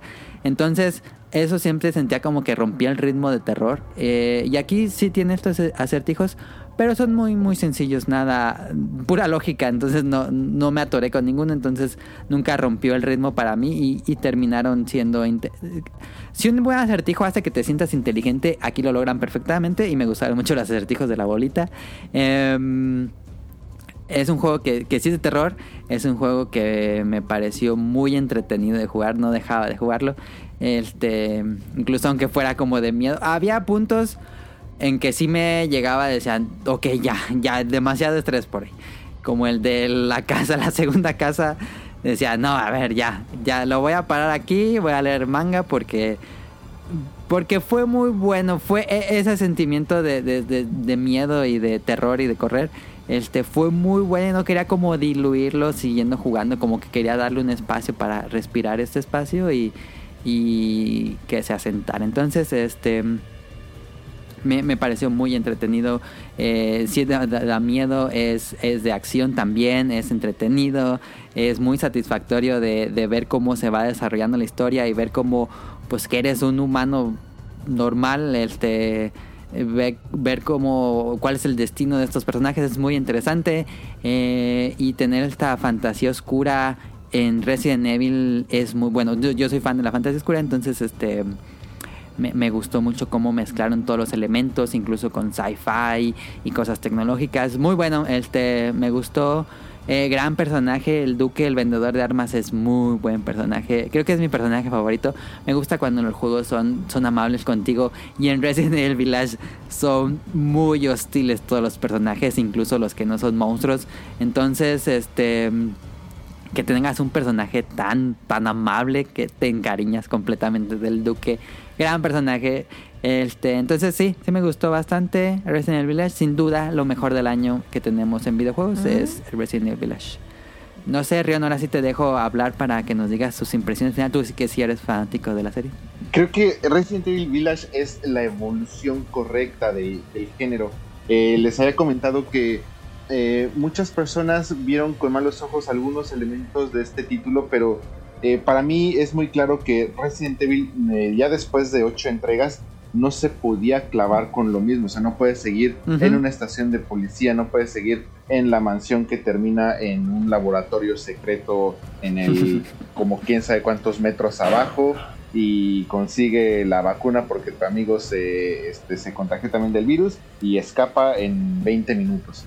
Entonces, este, les funcionó bien las primeras 3, 4, 5, 6 veces, pero vamos, ya no, ya no lo podían seguir haciendo. Y creo que desde, el, eh, desde la entrega pasada la, la evolución del juego fue bastante buena. Y, eh, por ejemplo, oye, es que ya no hay zombies y Resident Evil se trata de zombies. Pe- creo que los Lycans eh, y, por ejemplo, estos enemigos que se encuentran en, en los, eh, en las catacumbas del, eh, Ajá. del castillo, eh, si bien no pudiéramos considerarlos como zombies o todo eso, porque realmente ya ni siquiera estamos hablando del G-Virus, este, Ujú, ya estamos no, no hablando que de, de otra cosa, eh, pero sigue siendo esta esencia de Resident Evil de un enemigo eh, que te está atacando, que te muerde, que te infecta, este, de- de- sigue, sigue respetando toda esta esencia, pero evolucionando. Y sí se nota como que esa evolución, o sea, la parte de los Lycans eh, no es como que un, este, un hombre lobo cualquiera y ya. Este, sí Ajá. tienen como que, sí le tratan de dar una, una adaptación particular de Resident Evil. Eh, lo que Y siempre se sienten peligrosos. Me recordó un poco a Dark Souls, de que incluso las ratas te pueden matar. Los Lycans son muy peligrosos, desde la primera que te los encuentras hasta la última.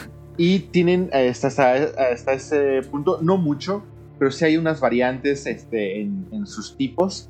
Entonces, este yo creo que Resident Evil eh, sí estaba ya en ese punto de que dicen, oigan, pues es que o nos vamos a convertir en una serie que ya va a dar risa. Parodia ya casi, casi. Ajá.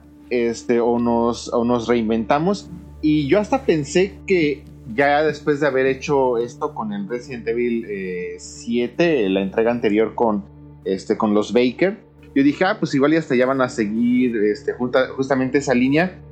Y Village se vuelve a reinventar un poco. O sea, sigue tomando estos elementos que propuso desde el 7, pero este, definitivamente los, eh, los vuelve como a, a reinventar otra vez. Entonces, este, enemigos muy, muy, este, ¿cómo, cómo, se llama esta palabra? Se me olvidó. Eh, empiezo poco. Carismáticos. Carismáticos. Muy, muy carismáticos. Eh, la, la variedad de armas eh, se siente bastante bien. Se siente bastante bien en el sentido de que ni te sientes ya muy OP para decir, ah, Ajá. ya, ya rompí el juego. Este, creo, creo que te lo van soltando eh, o dosificando. Gradualmente. Ajá. Muy, muy bien, muy gradual. Eh, esta parte, por ejemplo, en las muñecas donde te quitan armas, es así de no importa qué armas tengas, aquí no tienes poder alguno. Entonces, este, te, lo, manejan muy bien. Y ahora, muy importante, la parte de la historia.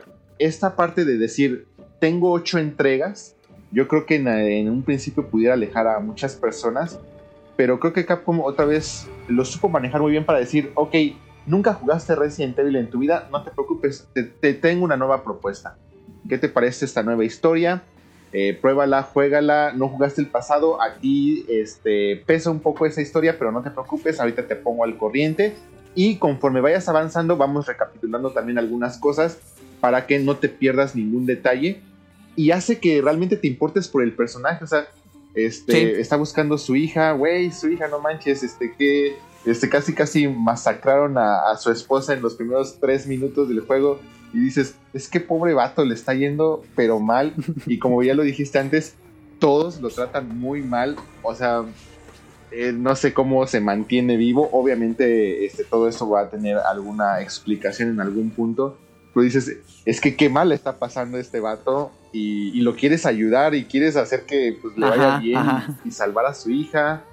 Este, los que son veteranos y ven una cara conocida como la de Chris dicen, güey, ¿qué le está pasando a este vato? O sea, ¿qué, qué pasó aquí?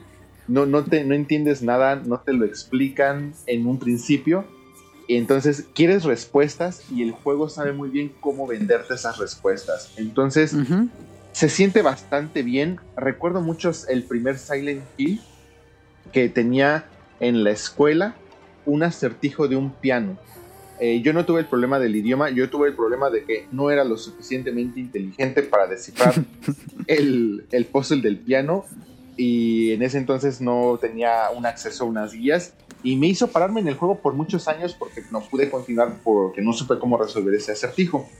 Aquí Resident Evil te dice, los acertijos son importantes, pero tampoco nos vamos a clavar en que sepas cómo se tocan aquí las notas o qué valores tienen o cosas así, este, sino simplemente vamos a meter un puzzle para que tú puedas sentir como que ese, pro, ese sentimiento de progreso dentro del juego.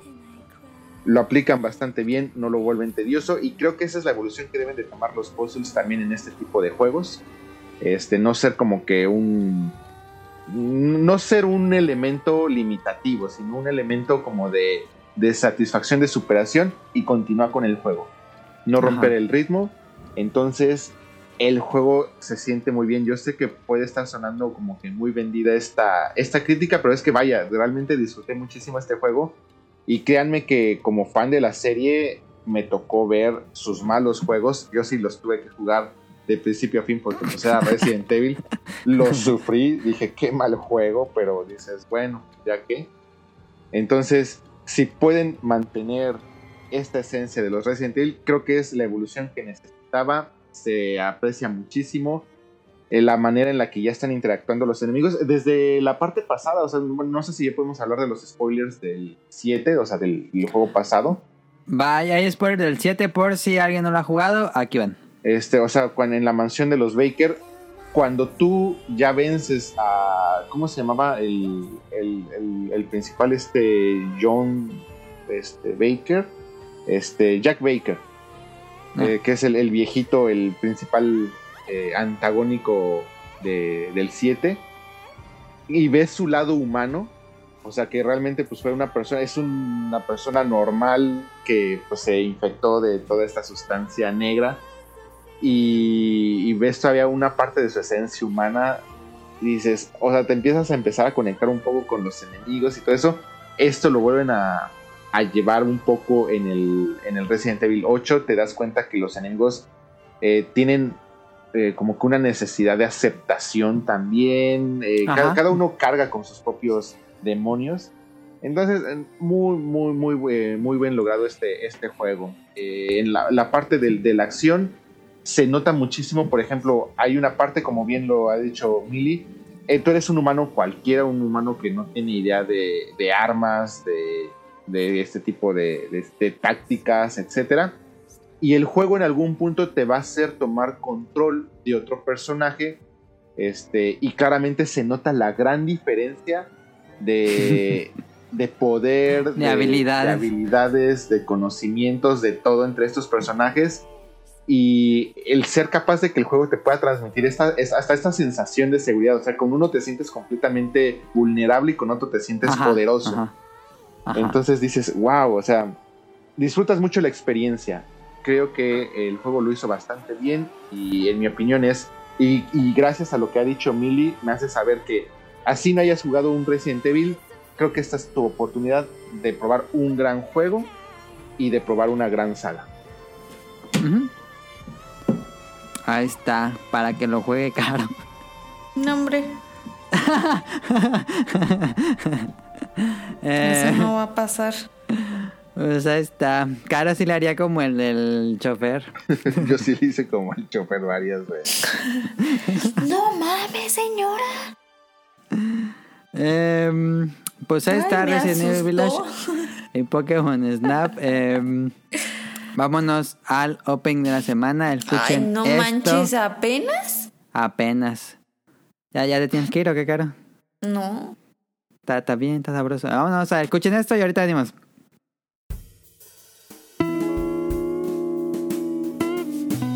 Opening de la semana.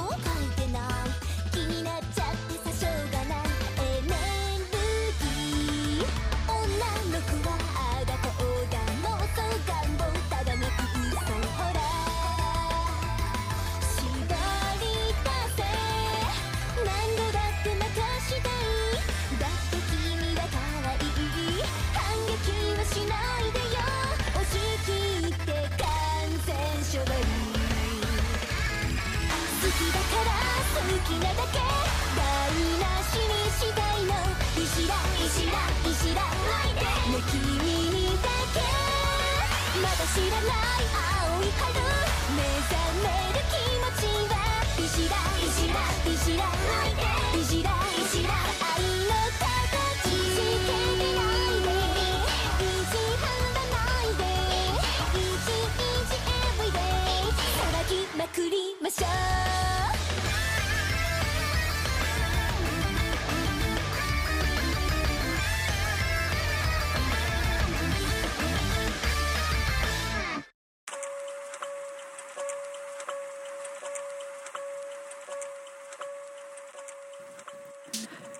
Escucharon Easy Love de Sumire y la serie es Igiranaide Nagatoro-san o como Déjame en paz Nagatoro-san, aunque yo no sé japonés y no sé si lo estoy diciendo bien. Sí, no te preocupes, súper bien tu pronunciación. A ver, ¿cómo es? Yo Sí. y Giranaide. ¿Pero significa como Déjame en paz o qué significa? Giranaide, no, no sé qué significa Giranaide, la verdad. Ah, es que lo Mm, traducían como, japonés. Como Déjame en paz Nagatoro-san, pero no sé si era la traducción correcta. Pero bueno, Pero este- ¿cómo se esta dice? serie... No dijo. Sí, Giranaide. ¿Y- ¿Sí dijo Igiranaide? ¿Y Nagatoro-san? Nagatoru-san. Ah, No, pues Nagatoro, es decir, no hay... Es igual en español y en japonés. Ok. Eh, para los fanáticos de Resident Evil que dicen que les gusta mm, que los pise la señora esta, pues esta serie es, es el es su fetiche. Eh, uno de los animes más esperados por un grupo de fanáticos del manga era Nagatoro-san. Un grupo muy reducido. Este, porque teníamos a. mm, ay, se me fue el nombre. A la maestra de las bromas se llamaba. Takagi Takagi-san. eh, tuvo su anime. Después tuvo su anime, esta que les hablé hace como un año. Usaki-chan, creo que se llamaba. Este, mm, que era bastante molesta. Y ahora tenemos a, a Nagatoro-san, que era el que faltaba que tuviera anime. Y ya también le dieron anime a Komi-san. Eran como las cuatro mangas que iba a tener un momento en que iba a tener su anime. Ya, ya tenemos el de Nagatoro. Este. Que iban a. Que bueno, cuando se anunció el anime, yo pensé que iba a ser algo más polémico porque estaban ya. Ya saben, eh, no me gusta hablar del fandom de, de anime, pero bueno. Decían que. Que, el, que este anime pues, sería bastante polémico porque la chica le hace mucho bullying al chico. Entonces, ¿qué pasaría si fuera al revés? Y ya saben todo eso. Este, pero bueno, la historia nos cuenta el... No tiene nombre el personaje principal. Es nada más le dicen senpai, todo el mundo le dice senpai. Este, pero no hay un nombre tal cual. A lo mejor en algún punto lo revelan, pero creo que no. Eh, es un tipo, ya saben, clásico cliché de estas series. Eh, personaje tímido, tímido, estudiante promedio y va al club de arte y quiere ser mangaka. Entonces un día al estar estudiando en la librería eh, llega el grupo de Nagatoro. Nagatoro es una Gyaru o una Gal. Este, ¿cómo describías a las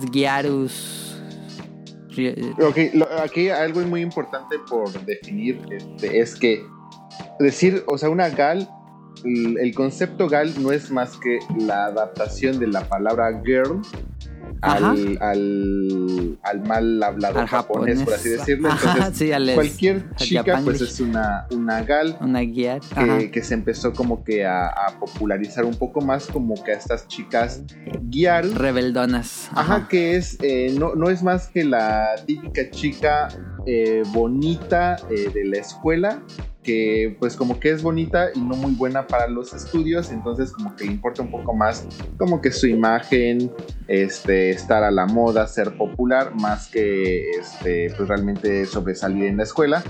Que esto Ajá. posiblemente en nuestro contexto no, no iría más allá, pero pues recuerden que en Japón pues lo más importante cuando eres estudiante pues es eh, pues tener buenas notas, sobresalir en tu escuela, sobresalir en algún deporte o sobresalir en algo. Y pues estas chicas no tienen eh, ningún interés en seguir la normativa social. Entonces, ese es un poco más como que el estilo Gyaru que se popularizó un poco más en los 90 por un cierto estilo de, de vestir, un cierto estilo de música que fue el famoso para para. Y pues ahorita todavía se mantiene mucho ese estilo, obviamente ya he adaptado un poco a, la- a los tiempos de ahora, pero sí, digamos que ese es el, el estilo Gyaru, la, la chica este, un poco este, rebelde, por así decirlo. Sí. Exacto. Entonces, él está Nagatoro y sus amigas, que son otras tres amigas, aunque generalmente solo va con dos, em, que son las guiarus de la escuela. Eh, llegan al, al, al- también al aula del. Bueno, a esta biblioteca.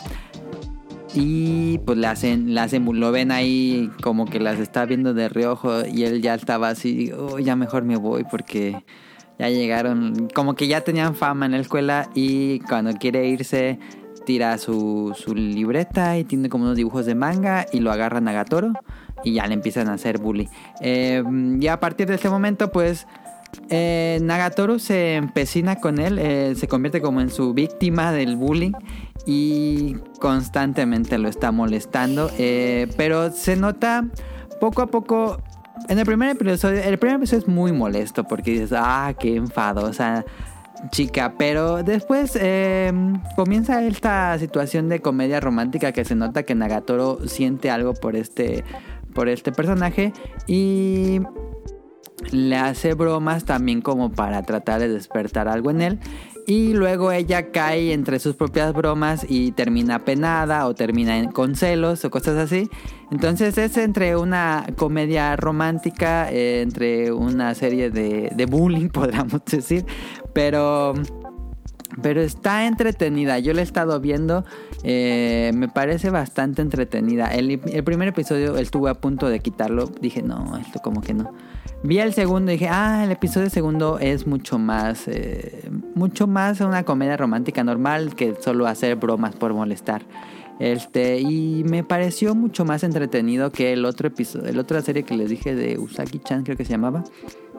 Entonces esta sí la he seguido viendo. eh, porque pues es, es divertido ver cómo Nagatoro-san, que es esta chica rebelde que es bastante fuerte y que eh, dependiente y todo, eh, cae en, en sus propias bromas y termina penada y por ahí como que trata de dar una declaración de amor, cosas así, también él. Entonces está, está entretenida. Eh, sí. Yo les daría la recomendación, ahí está, Nagatoro-san, pero pues sí, y entiendo que podría no ser para todos. Está disponible en Crunchyroll. Ahí está. No sé si alguien tenga algo que decir o pasamos a la siguiente sección. Mm, Siguiente sección. Siguiente. Va, entonces, Garo, datos curiosos.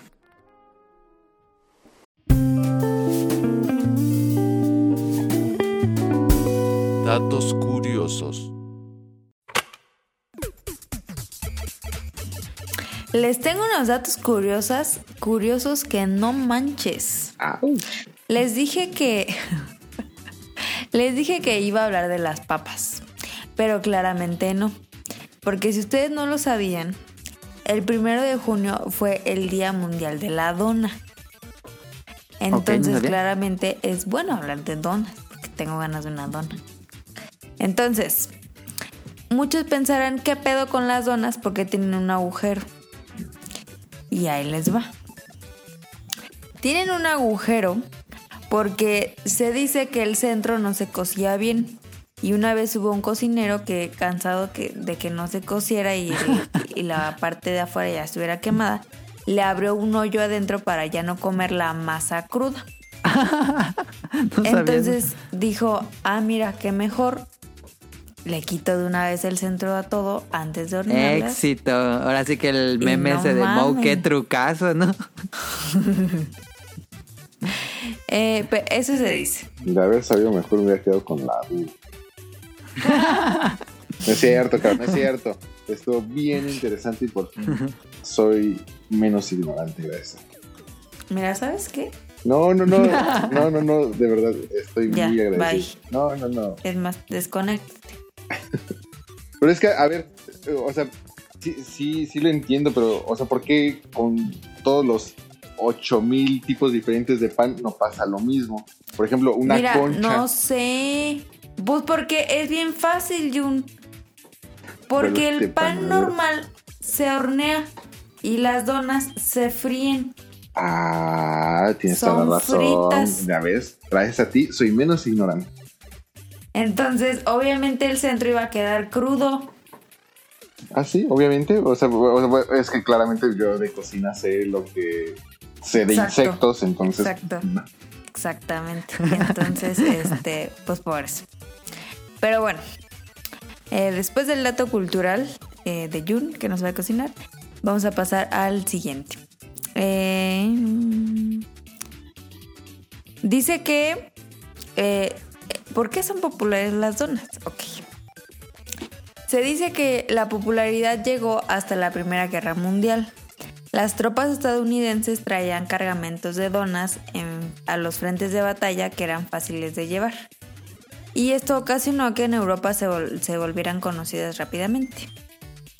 Y eh, los integrantes del ejército de salvación les llevaban rosquillas y café, perdón, a los soldados que estaban pues en guerra, como agradeciendo su labor. Y por eso de ahí se quedó como que los policías pues comen donas. Ah, ya. Oh. Ok. Y también hay otra mm, teoría de que mm, en la década de 1940 las tiendas empezaron a abrir temprano para que los policías pudieran tomar café y unas donas. Entonces cualquiera de los dos se puede. Eh, ¿Sabían que se producen más de 30 mil millones de donas al año? No. 30 mil millones. O sea, imagínense cuánto es eso. O sea, no mames. Em, y, un, y de esa cifra, unos 10 mil 10 mil millones se hacen solo para Estados Unidos. Y se consume pues ahí, claro. Claramente. El, en Canadá. A la madre. En Estados Unidos se fabrican más donas. Salud. Ah, Pero es en Canadá donde hay el mayor consumo per cápita del mundo de donas. 30 donas al año por persona. Oh, Que pensé que Bueno, era no más, ¿eh? Porque Sí, 30 ahorita que donas pienso, al año al sería año. como que comieras una vez todos los días un mes. Mm, Es como que no, como que ahí no me cuadra, Todos los días un mes. ¿sabes? O sea, 30 donas al año sería que una persona se comiera una, una dona diaria en un mes. Ah, ok. Mira, que son 30. 30, 30 donas al año sería como si tú te comieras una cada 12 días.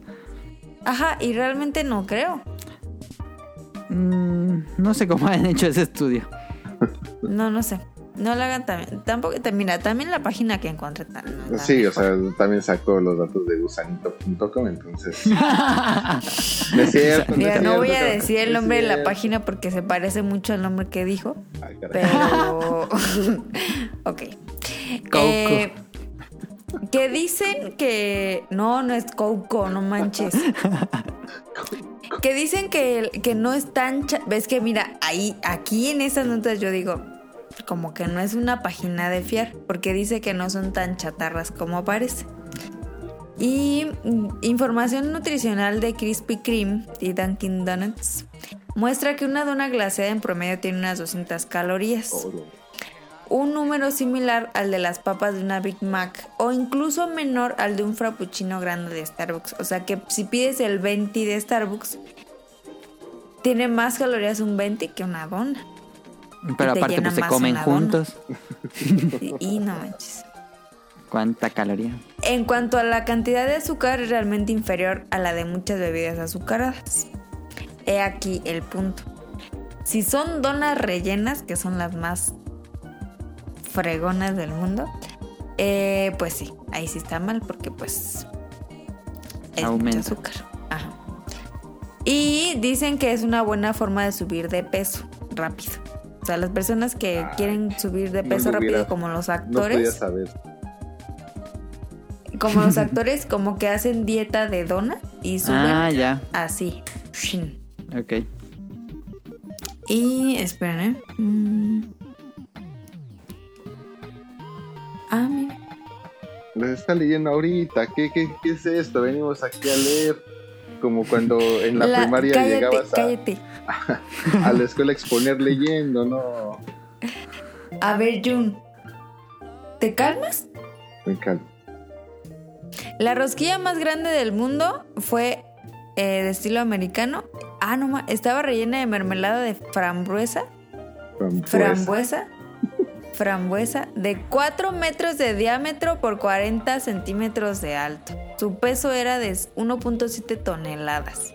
La pregunta aquí es, ¿cómo la Te la cocinaron? Ah, ok. Bueno, sí es cierto. si eran 4 metros de diámetro, ¿qué pedo? Pues una mega freidora como la que compra Moe para este freír un búfalo en, Un búfalo. en ¿cuántos? ¿90 segundos? Pero yo lo quiero ya. Bueno, y al final, el Día de la Dona, que fue el primero de junio, se celebra el primer viernes de cada mes de junio. El origen de esa celebración se remonta a los años 30 para celebrar a los integrantes del ejército. Allá ven que todos ahí tienen que ver con el soldado y así. Este, y pues esa fue los 12 datos curiosos que no sabías acerca de las donas. Y el último dato curioso es, Eso, no Si lo vives- sabías. si vives en México y en tu estado hay donas arandelas y no las has probado, no mames, ¿Eso ve y pruébalas. Unas donas rellenas que están, no mames, están buenísimas. Buenísimas. Rellenas de qué? ¿De dónde sacaron ese? Tonal y lo, Los lo de sacó. ¿no? Este, pues que tienen relleno de muchas cosas. Hasta tienen una dona rellena de uchepo. Ok, qué raro. Ajá. Pero tienen una, yo probé una que es una, o sea, es una dona que tiene cubierta de chocolate y está rellena de queso, como de una tipo crema chantilly, pero de queso. Qué pedo. Mm, buenísima. Hasta, hasta a ti te gustaría, fíjate. No lo creo. Lo Pero si, si algún día van por el mundo y ven que un puesto dice donas arandelas, ahí párense y compren porque están muy buenas. Deberían de Ok. pagar por esta, por este. Y si algún día van a Japón y ven un Misudo o Mr. Donuts, posiblemente haya colaboración con Pokémon y se puedan echar una dona de Pikachu. Sí. ¿Están Esto buenas? no lo sabías. Nunca lo he probado porque no me gusta el sabor. Creo que son de plátano, entonces no, no. El sabor. Pero ¿Puedo bueno, probar las, don- las Mr. Donuts normales? sí, sí, sí. sí. Sí, de, de hecho, ahí luego hacemos mi, mi ranking de, de, sabores de Mr. Donuts. Para esto, Ah, no lo sabía. Pero, pero a ver, a ver. Aquí viene el. Estás en un barranco. ¿Donas o melon pan? Yo en pan, ya saben. No, tú no. O sea, tú aquí no. Es que, ¿sabes qué? Mira, a mí sí me gusta mucho el pan, lo disfruto mucho, pero sí tengo como que cierto sabor o- para cierta situación. O sea, no es como que pues, te donas Hoy para es todo. martes melon 2, pan. déjame compro un pan.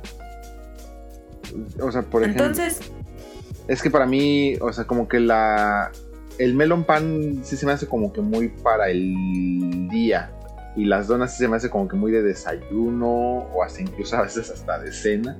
No, no sé, no, no, no sabía cómo explicar, o sea, como que es hoy tengo antojo de esto y es ese, como que sí puedes, pero estás en un barranco. putas. No, pues melon pan. supongo. ¿Neta? Pues sí. ¿Salvas al melon pan? Es que, o sea, siento que el glaseado de mi dona, bueno, es que también depende de qué dona, pero vamos, el azucarado o el glaseado de la dona es más fácil que me empalague, o sea, después de ya tantas donas, a pues, el melon pan. Sí, a mí me O sea, el melon pan como que es más, más Pero es que la amistoso. concha es superior al melon pan. Ah, eso sí, eso Dijo todos, nadie nunca. eso todos lo sabemos. pero- Obviamente si es O de sea, es que- vainilla. La de chocolate Ajá, no. La, claro. la de chocolate no, la de es chocolate no rifa. La de vainilla. Chocolate no sabe nada del chocolate. Sí, la de chocolate no rifa, pero la, de, la, la blanca, uf. Eso sí, les puedo decir que al menos a mí me gustan más las donas de Krispy Kreme que las de Mr. Donuts. Sí, Ah, ok. A mí también. Este, o sea, sí, como que sí le falta sabor. No está mal, o sea, Mr. Donuts no está mal. Si vienen a Japón, échense Mr. Donuts y más si tienen Krispy Kreme. ¿Qué digo? Yo no sé casa, qué estamos pero- hablando aquí de eso porque en Morelia no hay ni Mr. Donuts ni Krispy Kreme, ¿verdad? Pero... Pero yo como que me acuerdo el sabor del Mr. Donuts y como que me acuerdo el sabor del Krispy Pero Kreme. fuimos a Mr. Donuts, claro. No, pero ¿no te acuerdas que mi tío traía unas? ¿No eran Mr. Donuts? No, mis Donuts son de Japón nada más. ¿Cuáles eran las que traía? Dunkin' Donuts. Dunkin'. Ah, ya era lo mismo, ¿no? No. Ah, entonces se cancela todo. Oye, ¿y ¿por qué nunca comes una dona en Japón? ah, guau, guau, guau, Por Ay, no manches, Adam. ¿Yo qué? Pues, ¿cómo que yo tú qué? Pues si tú tenías tu dinero y comprabas lo que querías en la Pero yo tienda. nunca vi que vendieran donas. Pésimo guía 4 de 10. En Akihabara hay unas Mr. Donuts y no pasamos. Nah, ¿Qué cualquier pa- estación. ves? En Tokio se ¿Ves? acercan a ¿Qué cualquier pasa estación y adelante? ven. Sí, Te juro hay que yo nunca vi ningún puesto de donas. De hecho, ¿Cómo? Oye, hay un montón de panaderías. No, De vi. hecho, Ah, Yuntip- panadería sí, pero nunca vi. un día, este, échense el desayuno en un Mr. Donuts. Hay, hay buenos desayunos ahí también. Entonces, Es que fíjate que no me gusta el desayuno dulce. Ya ves que no, no, no, pero, o sea, va- vamos, este, se, se pueden aventar. eh, tienen menú, o sea, tienen menú para, para desayunos. Entonces, no es únicamente donas. Y no O sea, venden como chilaquiles y así. Sí, claro. Chilaquiles, enchiladas, tamales. Entonces, este, se pueden echar el desayuno ahí y pues ya se llevan ahí una dona en, en bolsita y ya cuando les dé hambre de dona, pues ahí se la echan. Adam, ¿qué puedo, pues? Ahora. Donuts también tiene presentación en bolitas, o sea, casi, casi todos ¡Qué los sabores de donas los tienen en bolitas de pan. Entonces también se lo pueden llevar en bolitas, este, se los dan en un vasito, también está muy rico de comerse así. No. Y pueden, o sea, ahí está, lo padre de las bolitas es que las pueden combinar. Entonces, si no se quieren comer o comprar mil donas de ¿Es diferentes en tipos, se echan bolitas de varias y ahí. Y un tip, No mames. excelente guía, rico. 10 de 10, si es para todos. Adam, de verdad me decepcioné. No, que a ti no te gusta el desayunar dulce y no sé qué. No, pero oye, son bolitas. Yo no sabía lo de las bolitas. Pero sí sabías que había Mr. Donuts y no nos llevaste. Ujú. Bueno, no, Ah, es que, no- ok. no es que Qué los bueno que seas honesto. Es que si no, ya no va a dar tiempo de mi sección. Y, y- y me Sí, invitan. a ver, vámonos A a, ver, la sección random de Rion.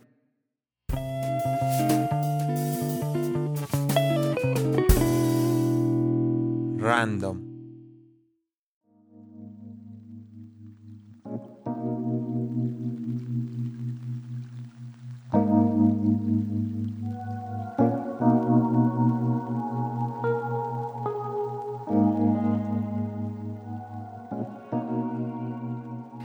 ¿Vas a contar la anécdota de miedo? No, hombre, o sea, es que da mucho miedo. O sea, hasta yo creo que va a llorar cuando la cuente, pero no, no, sí me da mucho miedo. Nos la va a hypear como Daniel y fue de. Bueno. Y, y pues ya. No, eh, A eh, ver, pues, miren, eh, es ¿vas? que se, la- se las pongo así. Igual y ustedes pueden decir lo que quieran de mi historia, así de nada, me la hypeó y todo eso. Pero cuando vean las fotos, bueno, las fotos es una, pero cuando vean la foto, ahí sí, yo creo que van a decir, verga, hoy no duermo. Así se las Y pongo. va a estar ahorita en este momento Nao escribiendo, pidiendo la foto Sí, en el sí, grupo. ya, ya lo sé, ya lo sé. Y de una vez te digo, no, no, ese es este. Patreon 5 dólares en el de Patreon de Río. ¿Cómo, cómo se dice? Pásame tu World cuenta. Jun. Es World Premiere Ajá. para el famoso especial que nunca llegó porque en Boloban, eh, que de hecho sí estoy indignado porque en Bolobancas di la idea así de vamos a hacer el especial de Halloween y yo, sí, sí, sí. Y al final ni me invitaron. Y en el que sí me Ah. invitaron le cambiamos el, un poco el modo que estuvo muy, muy bueno, muy interesante, pero pues quedó fuera mi historia, entonces pues hay para la otra. Ah, pero vas pues. Ok, este, lo que pasa es de que Tienes eh, dos minutos. hace, uy, hace un poquito o hace como cinco este podcast hablaron de Higebosoru, este, de este Ah, anime. sí, la serie, la serie es de, de la chica que la encuentra en la calle y la lleva a su apartamento. Entonces, eh, o sea, ¿Del de- taxi? No, Ah. eh, eh, de o sea, vamos a, a rasurarnos, eh, me rasuro la, la barba, este, que eso es lo que significa ¿Te rasuraste? No, no, no, o sea, la, la serie eso es lo que significa.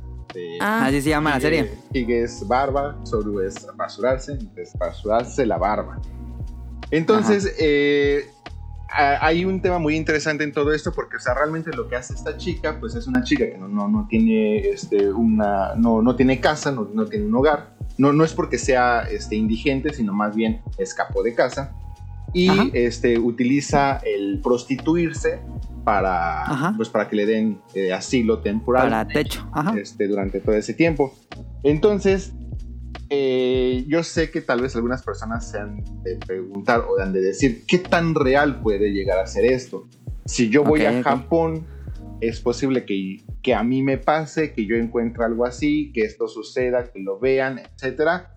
Y este, justamente por eso yo quería eh, hablar un poquito de este tema que se llama Ah, perfecto. el GK Business, eh, GK eh, o JK, lo que significa, bueno, generalmente van a ver ustedes encontrar mucho esta palabra en muchos animes, en muchos mangas o en muchas temáticas. Eh, G- eh, JK o GK eh, es la abreviación de Yoshikosei, que no significa más que estudiante este, de lo que sería de preparatoria, estudiante secundaria. ¿Qué, qué sería el high school? ¿High school es secundaria o preparatoria? Prepa. De prepa. Es prepa, ¿no? Sí. Este, entonces sería estudiante femenina de. o chica estudiante de prepa. Eso es lo que significa JK. Entonces, Ok. eh, hay mucho. Este.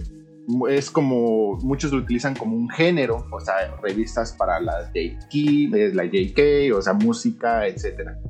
Y hay eh, cierto. También para lo malo se utiliza esta abreviación y hay un, digamos que un concepto negativo dentro de la parte de Japón que es mucho de eh, el negocio de las eh, JK o de las eh, Yoshikosei porque todo esto de él eh, hace referencia a la prostitución. Y obviamente si estamos tomando en cuenta que son chicas de prepa eh, pues es más es mal visto uno porque es prostitución y dos porque son menores de edad entonces esto Completamente ilegal. tristemente pues es una realidad muy vigente en Japón. Eh, O sea, de la prostitución. Ajá. Este, y algo muy importante que para mí es eh, la parte más cruda en este tema es de que a diferencia de nuestro contexto en México, donde pues muchas chicas son terriblemente abusadas por otra persona, este, explotadas eh, con fines sexuales por otra persona, aquí es la misma chica la que busca este tipo de explotación o de negocio por la cuestión del dinero fácil. Y es algo Mm. que son eh, orilladas muchas veces por muchos contextos y que muchas veces nosotros lo podemos llegar a ver. Eh, me, me- me me causa a mí mucha este, intriga porque es incluso motivo muchas veces de muchos animes, a veces de una manera directa, a veces de una manera indirecta. Aquí en este anime que fue el de Higebosoru, pues creo que lo abordan de una manera muy directa, aunque Sí. tomándole este lado eh, de romántico. No, no, eh, ojo, no romantizan la prostitución. Eso es algo muy No. importante de definir. No, no lo Ajá, y luego romantizan. más adelante se, se ve como lo, lo crudo de todo eso. Así es. Sino simplemente eh, llega a tomar un giro romántico, que es muy distinto. Ajá. Eh, ¿Por qué es importante? Y eh, si me lo preguntan a mí, ¿se debería de tocar en los animes? Yo digo que sí, porque es una realidad que se vive en Japón. Eh, mm, que esté bien o que está mal, bueno, claramente creo que todos sabemos que al, al ser algo ilegal, pues está mal, pero pues eh, yo no, yo no veo que, yo no le veo lo malo a que se toque o que sea un tema eh, o la base eh, de un anime o de un, o de un manga. Y que de hecho esto es algo que ha sido muy, muy eh, normal o popular durante muchos años en la cultura de Japón. O sea, si ustedes vinieran a Japón y se pusieran a buscar cuántos animes, mangas no giran en torno a eso, o sea, hay para aventar. Y apenas eh, algunos están siendo o empezando a ser populares, están empezando a llegar a Occidente y están empezando a generar mucha polémica por estos temas. Este, incluso, por ejemplo, hace poco, eh, hace poco fue hace un año, un año y medio, en Estados Unidos hubo una polémica así, pero impresionante, por un manga que se llama Musume no Tomodachi, que significa la amiga de mi hija, que se trata justamente de este, una, este, de la historia de un señor, un salarimán promedio, que eh, por ese, eh, mm, circunstancias del destino conoce a la amiga de su hija. que su hija son también estudiantes de, de prepa, así es una historia de eh, JP o JK. Entonces, eh, pues vamos, se enamoran. Y que eh, causó mucha polémica porque pues este, todos dicen, oye, pero pues es que es la historia de amor de una menor de edad con un señor. Pero es que esto es así de todos los días en Japón. O sea, todos los días. Y vamos, yo no estoy diciendo que esté bien, yo no estoy diciendo que se debe de normalizar, yo no estoy diciendo que se debe de... Este, de Más bien que se debe hablar del tema. Sí, pero sabes que vamos, o sea, si es algo que pasa, este, pues yo creo que O sea, sí se tú dices debe. que se normalice porque sí se vive o no. No, no, no, o sea, es que yo no estoy hablando de la normalización, yo simplemente estoy hablando de que hay historias así, pues sí, y muchísimas, entonces, eh, por lo tanto, que es un manga o que es un anime, pues es eh, muchas veces pues el reflejo de lo que está pasando en el día a día en una sociedad. ¿de cuál sociedad? Pues principalmente de Japón. Entonces, pues bueno, saca, se, se hizo un gran escándalo por esta historia, porque pues al final, dentro de la historia, pues es una historia romántica, de las problemáticas que viven, porque pues obviamente dentro del desarrollo de esta historia, pues eh, se ven muchos de las consecuencias de este tipo de historias, porque en algún momento la amiga se entera que su amiga pues está teniendo ahí este, toques románticos Con con, su su papá. papá. cuando se entera la familia, todo este tipo de cosas, entonces este, vamos, este, se desborda de muchos. ¿Y en qué acaba? eh, pues creo Ah, que- no, pues ya sería spoiler. no, pero de hecho la historia, este, aquí creo que todavía Sigue continúa. en... este, sigue Ajá. ongoing, Sigue en entonces emisión. no, no- no sabemos en qué termine. Pero bueno, este concepto del el JK de, o de los negocios JK va mucho más allá. O sea, aquí las chicas, estas chicas que escapan de sus casas, como vemos en Hige Bosoru, son una realidad. Y muchas de ellas se acercan a este tipo de negocios. ¿Por qué? Pues porque son chicas de prepa que pues obviamente no tienen una preparación como para hacer algún negocio o generar algún ingreso. Entonces, pues para ellas. ¿qué es lo más fácil? Pues caer en este tipo de este, prácticas sexuales a cambio de una remuneración económica o, en el caso de esta historia, pues eh, de que la dejen vivir en un techo o por comida, etcétera. ¿Qué más hay? O sea, lo más común que hay en este tipo de negocios eh, era el famoso JK eh, Sampo, que no es más que un paseo con una chica JK, que hace incluso hasta hace unos años era un negocio hasta relativamente normal en Akihabara, porque hasta había pequeños stands de todo esto. Entonces, tú llegabas así, te paseabas por las calles de, de Akihabara y veías así pequeños stands improvisados con una chica, yo sé, este, con una este, eh, Yoshi Kose, que te decía, oye, pues, este, ¿quieres que nos vayamos a pasear? Este, pues, te, tienes que pagar tanto. Entonces, pues ya llegaban aquí los salarimán o los otaku y todo eso, y venían una chica bonita con su uniforme y todo eso, y así, pues vámonos a pasear. Entonces, pues ya, o sea, la- consistía en darse un paseo por ahí, por las calles, o se iban ahí a tomarse este, unas papas, una malteada al McDonald's, algo así, y listo, pues era, por ejemplo, por una hora o algo así.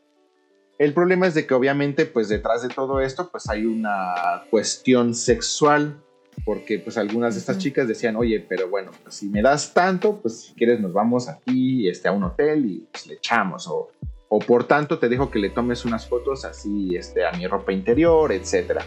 Entonces pues obviamente todo esto ya fue empezado a perseguir por, eh, por la policía, por la ley. Actualmente ya no se permiten este tipo de stands este, ni siquiera ya no se permite que ninguna chica eh, se dedique a este tipo de negocios, a una chica menor de edad se dedique a este tipo de negocios, aunque Pero sí está penado. sí está penado, aunque en la realidad sigue habiendo. O sea, obviamente, ¿qué es lo que cambia? Pues el modo de, de acceder a ellos. O sea, ahora tienes que, ahora hay otras plataformas para Pero acceder a ellos. la prostitución es legal allá. No, no, no, o sea, aquí la prostitución es ilegal, o sea, de, de cualquier índole, así seas mayor de edad, la prostitución es ilegal.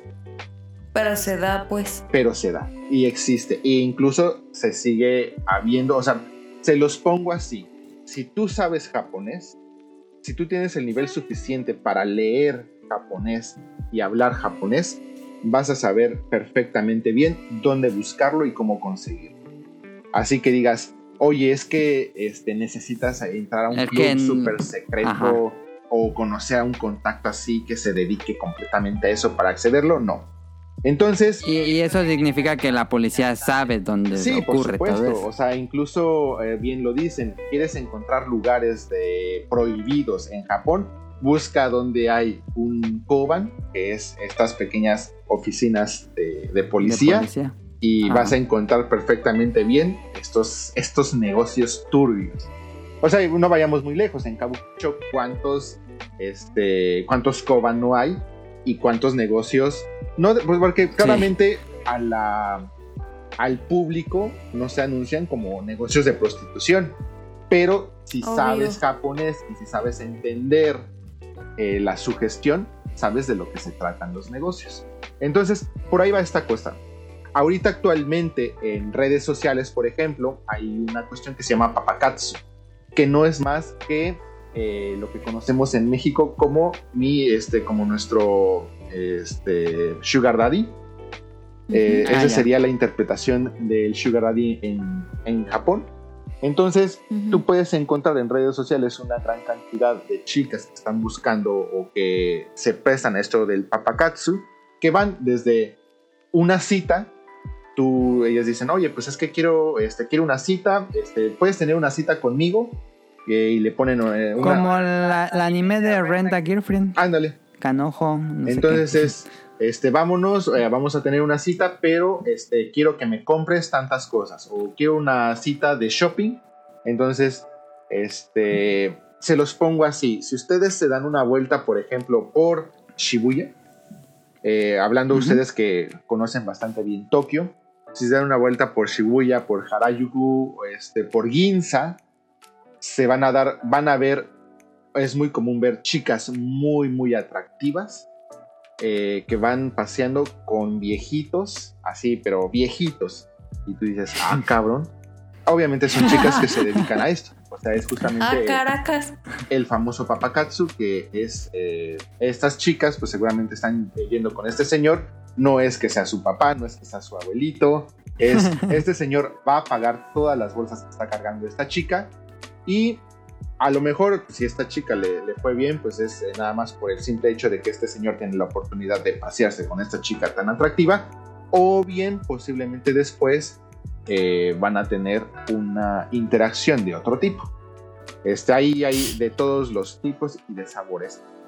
¿Por qué pasa todo esto? Eh, estas chicas que escapan de sus casas, estas chicas que buscan desesperadamente dinero a una edad tan corta.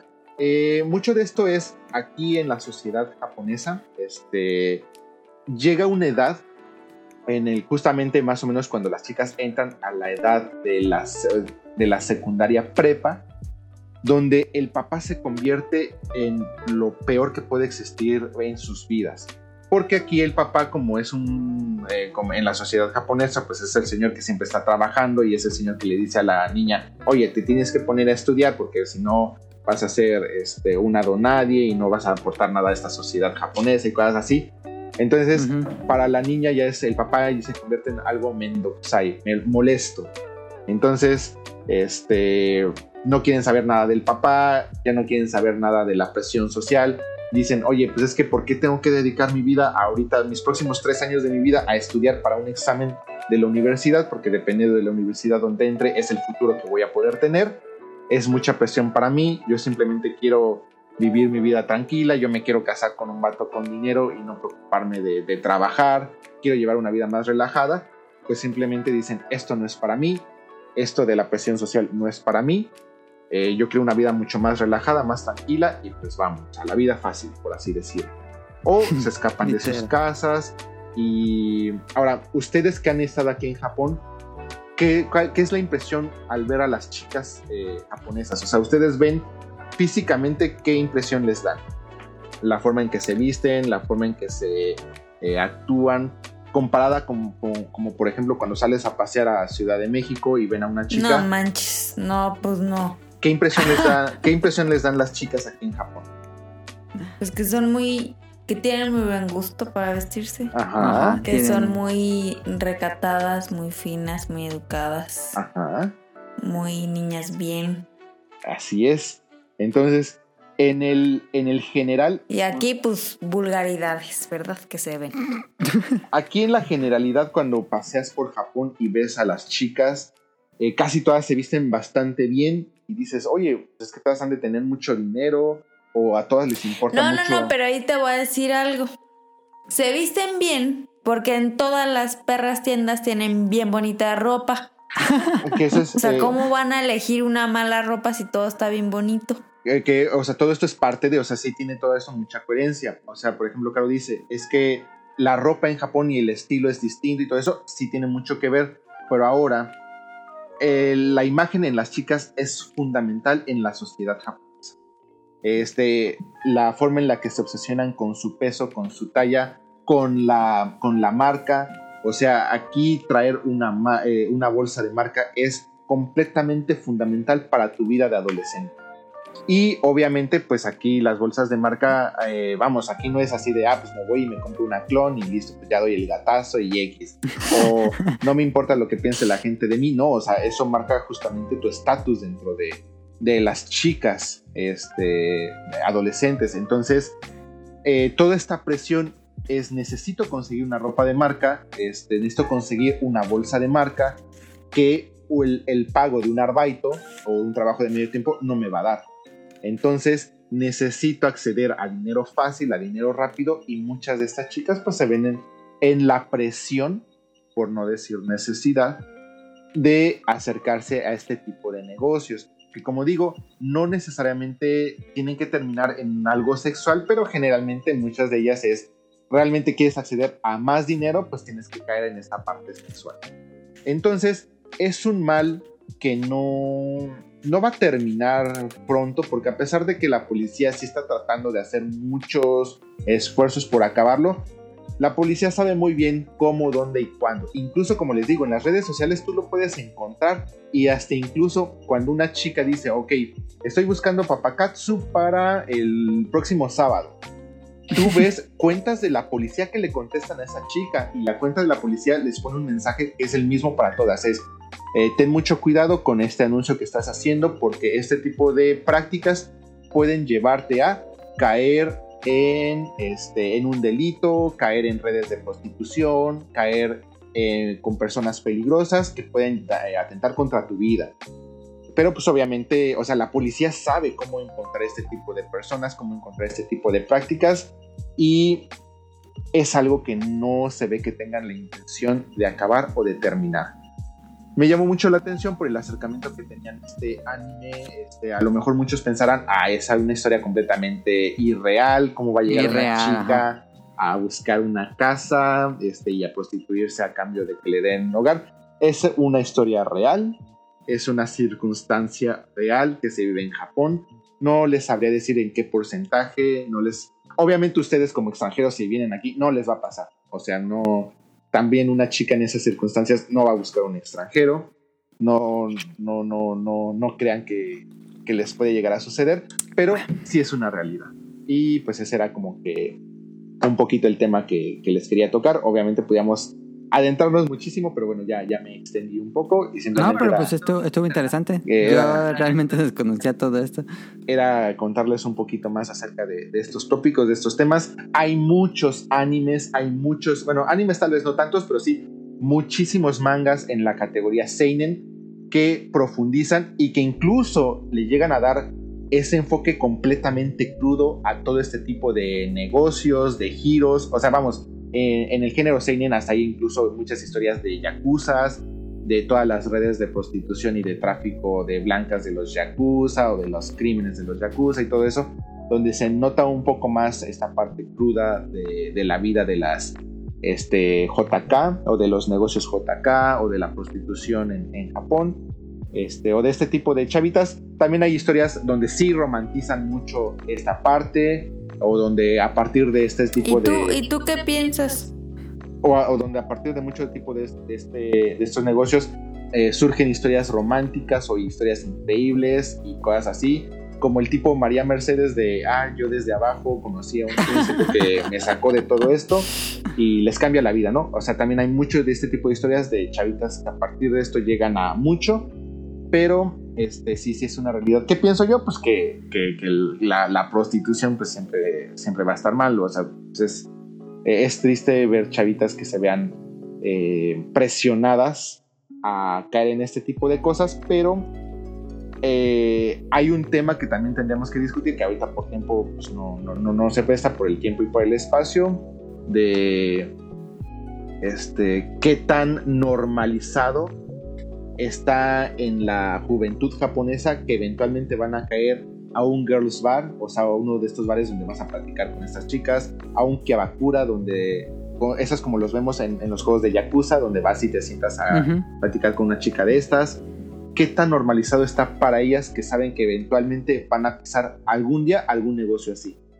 Entonces, este, o sea, vamos, no, es que el, el tema se puede desarrollar de muchísimas vertientes y variantes, pero bueno, yo solamente quería tocar este tema por el eh, Hige Osoru, eh, a darles un, poquito de, eh, de, de contexto y pues muchísimas gracias por el espacio.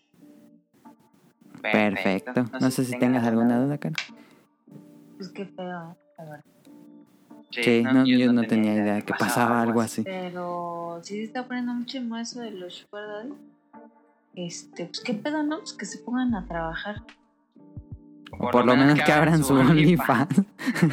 Es que eso es lo que yo iba a decir, pero eso también es una manera de prostitución. Sí, sí, sí, sí, también es cierto. O sea, estás enseñando tu cuerpo y te están pagando por eso. ¿Eso qué es? En otras palabras, pues, prostitución. Que lo quieren idealizar como otra cosa, lo quieren vender como que te empoderas de tu cuerpo y la mamá es Ajá. otra cosa. Cierto. Pero ah, para mí, eso es una manera de prostitución. Ujú. ¿Qué digo? Si ganan un resto de varo. Qué bueno. En Japón, ¿está eso de moda, Ren? Eh, muchísimo antes que llegara OnlyFans y... Ya hay otras plataformas. Sí, muchísimas otras plataformas. De hecho, Ah, ok, ok, ok. este, bueno, para los que les interese, no, o sea, no, no les estoy yo recomendando absolutamente nada. Yo nada Ah, más. No, yo ya tengo mi, mi OnlyFans. ¿Tu Entonces, OnlyFans? si quieren descargar mis fotos. No, no es cierto. Aquí rían, este Este- así. Y no, aquí tienes. No, hombre, Nao sí tiene buen gusto que, que se va a andar fijando en, en- en esta, en, en este ser Bueno, mortal. para los que no sabían, este, aquí el invitado tiene ya OnlyFans. De- aquí debajo de, de- debajo de la descripción vamos a poner el link. Este, para que puedan ir, visitar y pues darle su dinero. ¿no? Este, no, pero pues, o sea, estamos hablando de Japón, o sea, do- do- donde nació este boom del cosplay, donde nació toda esta parte. Hay muchísimas plataformas aquí, la más popular es Fantia. Este, funciona perfectamente como un... eh, como- es, OnlyFans y, y Patreon. Este, esta plataforma de Fantia funciona un poquito más como un, este, como un OnlyFans. Este, pero sí, no, estas plataformas ya en Japón existen desde hace mucho. Este, de hecho, como que las cosplayers japonesas que quieren empezar a pegar un poquito más en, en el extranjero, como que se bajan el Patreon, pero si no, realmente pues ellas siguen aquí en sus plataformas japonesas. Y Mm. sí, existen eh, desde hace muchísimo. Ya viven en el futuro. Sí, sí, sí. Oye, Jun, ¿qué, qué significa marimeco? Marimeco.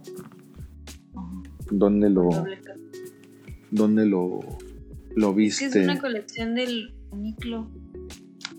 Se llama Marimeco, pero pensé que sabía. ¿No será como el nombre del artista o diseñador? Ajá, puede, puede ser. Este, pero. ¿Qué, qué caro está ¿eh? el Uniclo en Estados Unidos? Digo, en México.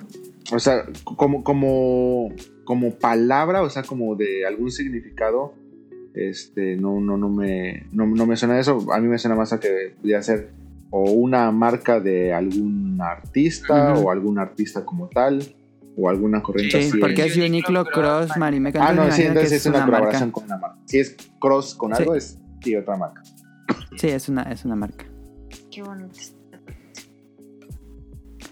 Pues está muy interesante el random de esta semana, muy cultural. Sí. Yo desconocía. Muchas gracias Yo creo por que el. Es algo que probablemente, pues, como dijo Jun, no es algo nuevo, pero se puso en tendencia de nuevo. Y pues yo creo que va a seguir en tendencia un buen rato. Más que en tendencia, lo que yo estoy notando es de que, o sea, conforme se vaya popularizando un poco más todo este anime y manga, eh, Occidente se va a dar cuenta de muchos temas que en Japón son normales o que se ven con cierta Ajá, que naturalidad. para Occidente son tabús y ella es normal. Sí, o que generalmente así en la vista pues uno va a levantar la pestaña y decir, ¿qué? Y a lo mejor algún fan normal va a decir, ah, ok, esto está pasando porque es un anime. Pero a lo mejor si hay un trasfondo real eh, en Japón. Y bueno, pues para mí era como que interesante cuando tocaron el tema. Yo, o sea, yo cuando estaba escuchando el podcast dije, ah, me gustaría participar. Y dije, bueno, a ver si podemos salvar como que el tema de, algún, de alguna manera. Ah, Este, pues estuvo bien. Pues también ahí, eh, este, pues, eh, si alguno de ustedes eh, o las personas que nos escuchan tienen eh, ahí algún tema No. que les gustaría que en algún eh, momento pudiéramos tocar por aquí. Ajá. Sí, díganos en Twitter y, y le invitamos de nuevo a Rion para que nos platique. Así es. Muchísimas gracias por, por- por permitirme platicar un poquito de este tema que me gusta mucho investigar es que todo que esto. Porque, por ejemplo, cuando fuimos a Japón, pues es como, como esa imagen que se nos quedó de que las personas, las personas eran como muy refinadas, tratadas, educadas, muy serias, así, pero no sabíamos el trasfondo de eso. O sea, eso es como la imagen que dan. Pero todo es como ¿no? Sí, claro, o sea, tampoco cuando vengan a Japón y vean a las chicas digan, ah, todas estas se prostituyen o todas estas. Ah, ta- o sea, ta- tampoco pues va por no. ahí.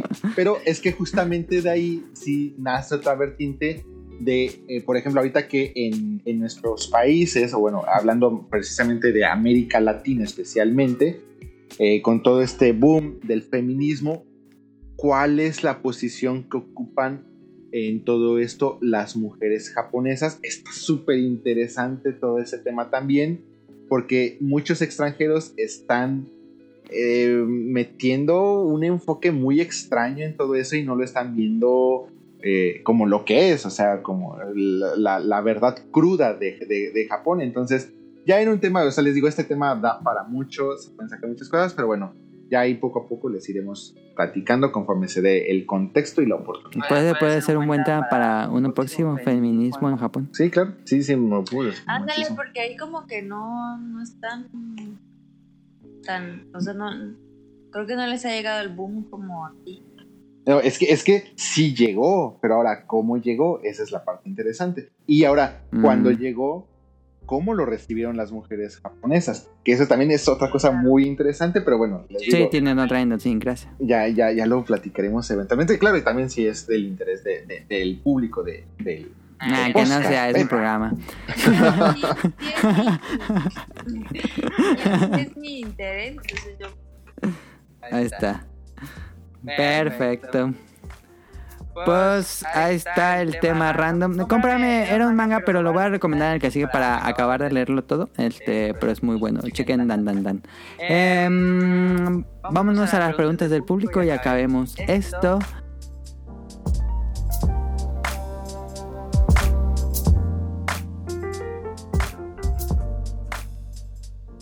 Nos dice Jacobo que no alcanzó a entrar porque ya habíamos grabado el pasado, pero es de cuando vino Daniel la última vez, que nos platicó de que toman la leche así extraída de la vaca y le echan alcohol y chocolate. No sé si te acuerdas. ¿Sí estuviste en ese caro?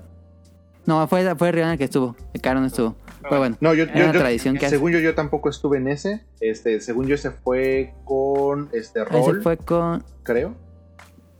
Ay, no me acuerdo. Sí fue con Roll. Pero con- conmigo no fue, pero No o sea, me- sí no lo escuché y fue sí con Roll o con Rob. Pero bueno, esa la contó Daniel. Seguramente si lo escucharon, pues lo ubican. Entonces, eh, nos dice Jacobo que él es agrónomo. Entonces nos dice: Para contestar lo de la leche bronca, te diré todo lo que sé. No soy ganadero, pero mi familia en algún momento tenía ganado. Bien, la leche bronca es la leche que está recién ordeñada. Mucha gente la toma así a sabiendas que se pueden enfermar porque tiene un gran contenido de bacterias. Es recomendable hervirla antes o ya mejor esperar la pasteurización en la planta. En Guadalajara y sus ranchos hacen estos licuados con leche bronca y tequila. Son muy sabrosos pero lleva su riesgo de enfermarse. De hecho los casos de brucelosis se han incrementado. Mejor no se arriesguen y beban leche Santa Clara que fue el comercial que hicimos en esa anécdota. Ahí está. Eh, Jesús Sánchez nos dice, buenas muchachos, quisiera preguntarles cuál es su Resident Evil favorito, qué opinan de la saga Fatal Frame y cuál fue su primer acercamiento a la saga Resident Evil. Pues eh, yo fácil, este, mi Resident favorito era el 4, sin duda cambió ya el a Village, me gustó mucho más Village que el 4. Em, ¿Qué opinan de la saga Fatal Frame? Nunca le he jugado, sé que es de miedo. Yo así le saqué en su momento, nunca los compré porque era de... No tenía mucho dinero para comprar juegos cuando salió Fatal Frame. Entonces esa la dejé pasar, pero mm, siempre me ha dado la curiosidad. Sé que Ryun es muy fan. Y mi primer acercamiento a la saga Resident Evil fue con el 1. Yo recuerdo jugar el 1 en el PlayStation 1. Pero como dije, eh, nulos conocimientos en inglés hicieron atorarme muy rápidamente en ese juego. Ahora sí te dejo, Ren. Resident Evil 2, este, mi favorito. Este, este de- Remake original. Ah, vámonos por el eh, remake. Creo que hicieron un buen trabajo. ¿Qué es lo malo? Pues que al jugar el remake, pues ya sabes, o sea, ya no tienes esa parte de la sorpresa cuando jugaste el original. Este, Ajá. pero vamos, no, no, no, no deja de ser un, un gran trabajo también el que hicieron. Y rescata pues realmente todos los elementos importantes de- de- del original. Y este de Village, híjole, se quiere pelear y, y decirme, no, yo soy tu favorito. Eh, Lo, lo tengo, que, lo tengo que pensar. Pero bueno, eh, eh, sería definitivamente el 2. Fatal Frame, no me toques ese tema porque necesitaría otro podcast y este no, no- Ah, está, ya, ya hay otro tema para reinvitar de nuevo. Ese tema se presta mucho también para que esté Manu, si no me equivoco, también es muy fan de Fatal Frame. es muy, o sea, eh, pero bueno, para contestar ahorita la pregunta, eh, igual sería el 2, pero el que salió para Wit, Camino Kamen, este, híjole, es mm, yo creo que si el 2 no hubiera existido, ese definitivamente sería eh, el, mejor. Ahora, Tsukihami no Kamen, que fue para Wii, que nunca llegó a América, es terriblemente superior al 2. Pero es que el Mm. 2 propuso muchísimas cosas al Que género después usó el otro. Ajá. que y los personajes, o sea, los personajes rescatan muchísimo el 2, por lo tanto el 2 es mi favorito, pero híjole, el no, Ham- no Kamen yo creo que sin duda pudiera ser hasta incluso mi juego favorito de todo el Wii, que creo que eso sí lo dije en el de especial de consolas, Creo que sí. pero como les digo, ¿por qué? Habría que profundizar muchísimo, ahorita ya, ya me pasé muchísimo de tiempo, pero perfecto, si algún día se lo quieren anotar a- Pero hacemos, en un sí, futuro... hacemos un especial de Fatal Frame o algo de terror. Sí, hasta si quiere, o sea, este, con, con Manu. Este, no sé si Jesús Sánchez sea experto también en el tema y quiera discutirlo, pero sí, yo estoy más que apuntado para ese si algún día se hace. Sí, i- igual, ya no hay tiempo, pero pues un remake con las gráficas así tipo Resident Evil Village estaría increíble. Ah, estaría increíble, pero ya sabemos que no va a pasar. Este, Porque por Koei, Tecmo, Nintendo y Ajá. todo eso, pero híjole, es que también hay, ah, se- tenemos que discutir muchísimo, pero y- lo, lo voy a ir desarrollando para si algún día se hace, poderlo discutir. Sí, sí, sí, sí, sí. ¿Y cuál fue tu primer juego de Resident Evil? El 2. De hecho, compré, de hecho, ni siquiera yo lo compré. Íbamos a Tepito. Mi hermano dijo, mira esa portada, esa era la portada de, de- del Resident Evil. Ya teníamos Final Fantasy VII. Entonces ya habíamos visto estas cajas gordotas, este, De muchos discos, Ajá, sí. oh, to- tomen en cuenta que, este, o sea, estamos hablando de los discos originales, entonces eran unas cajotas, no simplemente que te metían en una bolsita Sí, esas de unas discos. cajas gruesas, sí, sí, sí. Este, entonces era así como que mira, o- o- otra caja así gruesa, o sea, de, de varios discos, y se ve de terror, y entonces era así como que wow. Entonces mi hermano así dijo, este, como mi hermano ¿Cómo era la portada del 2? A ver, eh, nada más se ve así como que un zombie metiendo así como que la mano, eh, se ve como que media cara y dice Resident Evil 2. Y se Ah, ve como ya, que su sí. mano ahí. Entonces, Ah, sí, sí. fue así de wow, lo tenemos, o sea, la, la portada sí fue, sí fue lo que nos vendió. Lo jugamos, bueno, yo veía a mi hermano jugar porque a pesar de que era mi PlayStation, este, pues era su juego y así de, bueno, era esa dinámica de, oh, pues voy a ver a mi hermano mayor jugar porque él sabe todo de Sí. videojuegos. Y, Sí. y ya, o sea, fue, ese fue un acercamiento a la, a la saga. Aún así, Twitch en- en vivo, le digo. Ándale. Y aún así, cuando el Licker rompía la, la ventana del cuarto de, de, de- de- ¿Cómo se dice cuando te están haciendo pregunta el, el detective? De interrogación. De Este, interrogación. los dos brincamos igual, pero sí, esa fue mi, mi primer Resident Evil. Ok. Yo recuerdo mucho la portada del 1 que estaba como bien rara la cara del policía ese que está ahí en la del 1. Me acuerdo muchísimo esa portada. Am, nos dice Now, ahora que me hice del PlayStation 5 y tengo Plus, ¿aún siguen jugando Monster Hunter World o ya solo juegan Rise? No, pues ya Rise. Cuando sale Monster Hunter, generalmente nos quedamos en el nuevo Monster Hunter. ¿O tú te has regresado? No, no, y Yo- ni me voy a no regresar porque recuerda que yo perdí todo mi avance del World. Ah, Entonces- ok. Sí, no, yo ya no juego. Digo, ahí lo tengo, tengo mi archivo y todo, pero siempre nos quedamos en el más reciente porque es donde están jugando la mayoría. Y dice, opiniones del audio 3D en Astrobot. No se siente nada diferente. A ver si en Returnal aprecio esa gran diferencia de la que hablan todos. Returnal tiene mejor audio 3D en general que, que Resident Evil Village, pero Resident Evil Village sí, sí tiene este audio que de repente decía, ay, no sé si es el gato o es el juego, porque yo escuchaba así cosas que se caían. Y decía, ah, ya tiro algo el gato. Y me quitaba los audífonos, iba a ver decía, ay, fue el juego. Ya no lo volví a poner. Entonces, sí tiene sonido 3D, está padre. Este, Astrobot, No, lo pero- jugué muy poquito. Pero yo creo que ahí, eh, o sea, no sé si se está confundiendo Now o simplemente pues fue su, su impresión o su este comentario, pero Astrobot brilla por cómo utiliza y explota Por el DualSense. el DualSense, no Sí. tanto el audio. Ajá, sí, yo creo que sí. Pero sí, checa Returnal. No, Returnal es una maestría en audio. Esa cosa está increíble. Nos dice Protoshoot. De todos los juegos. De, de todos los modos de juegos diferentes que ha presentado Resident Evil durante todas sus entregas, ¿cuál es su favorito? Tanque, tercera persona, primera persona o VR. ¿Y qué tipo de juegos disfrutaron más? Sigilo, acción, puzzle solving. Postdata, pongan a la Hikari a jugar Resident Evil Y ya dijo que 7 sí. en un directo.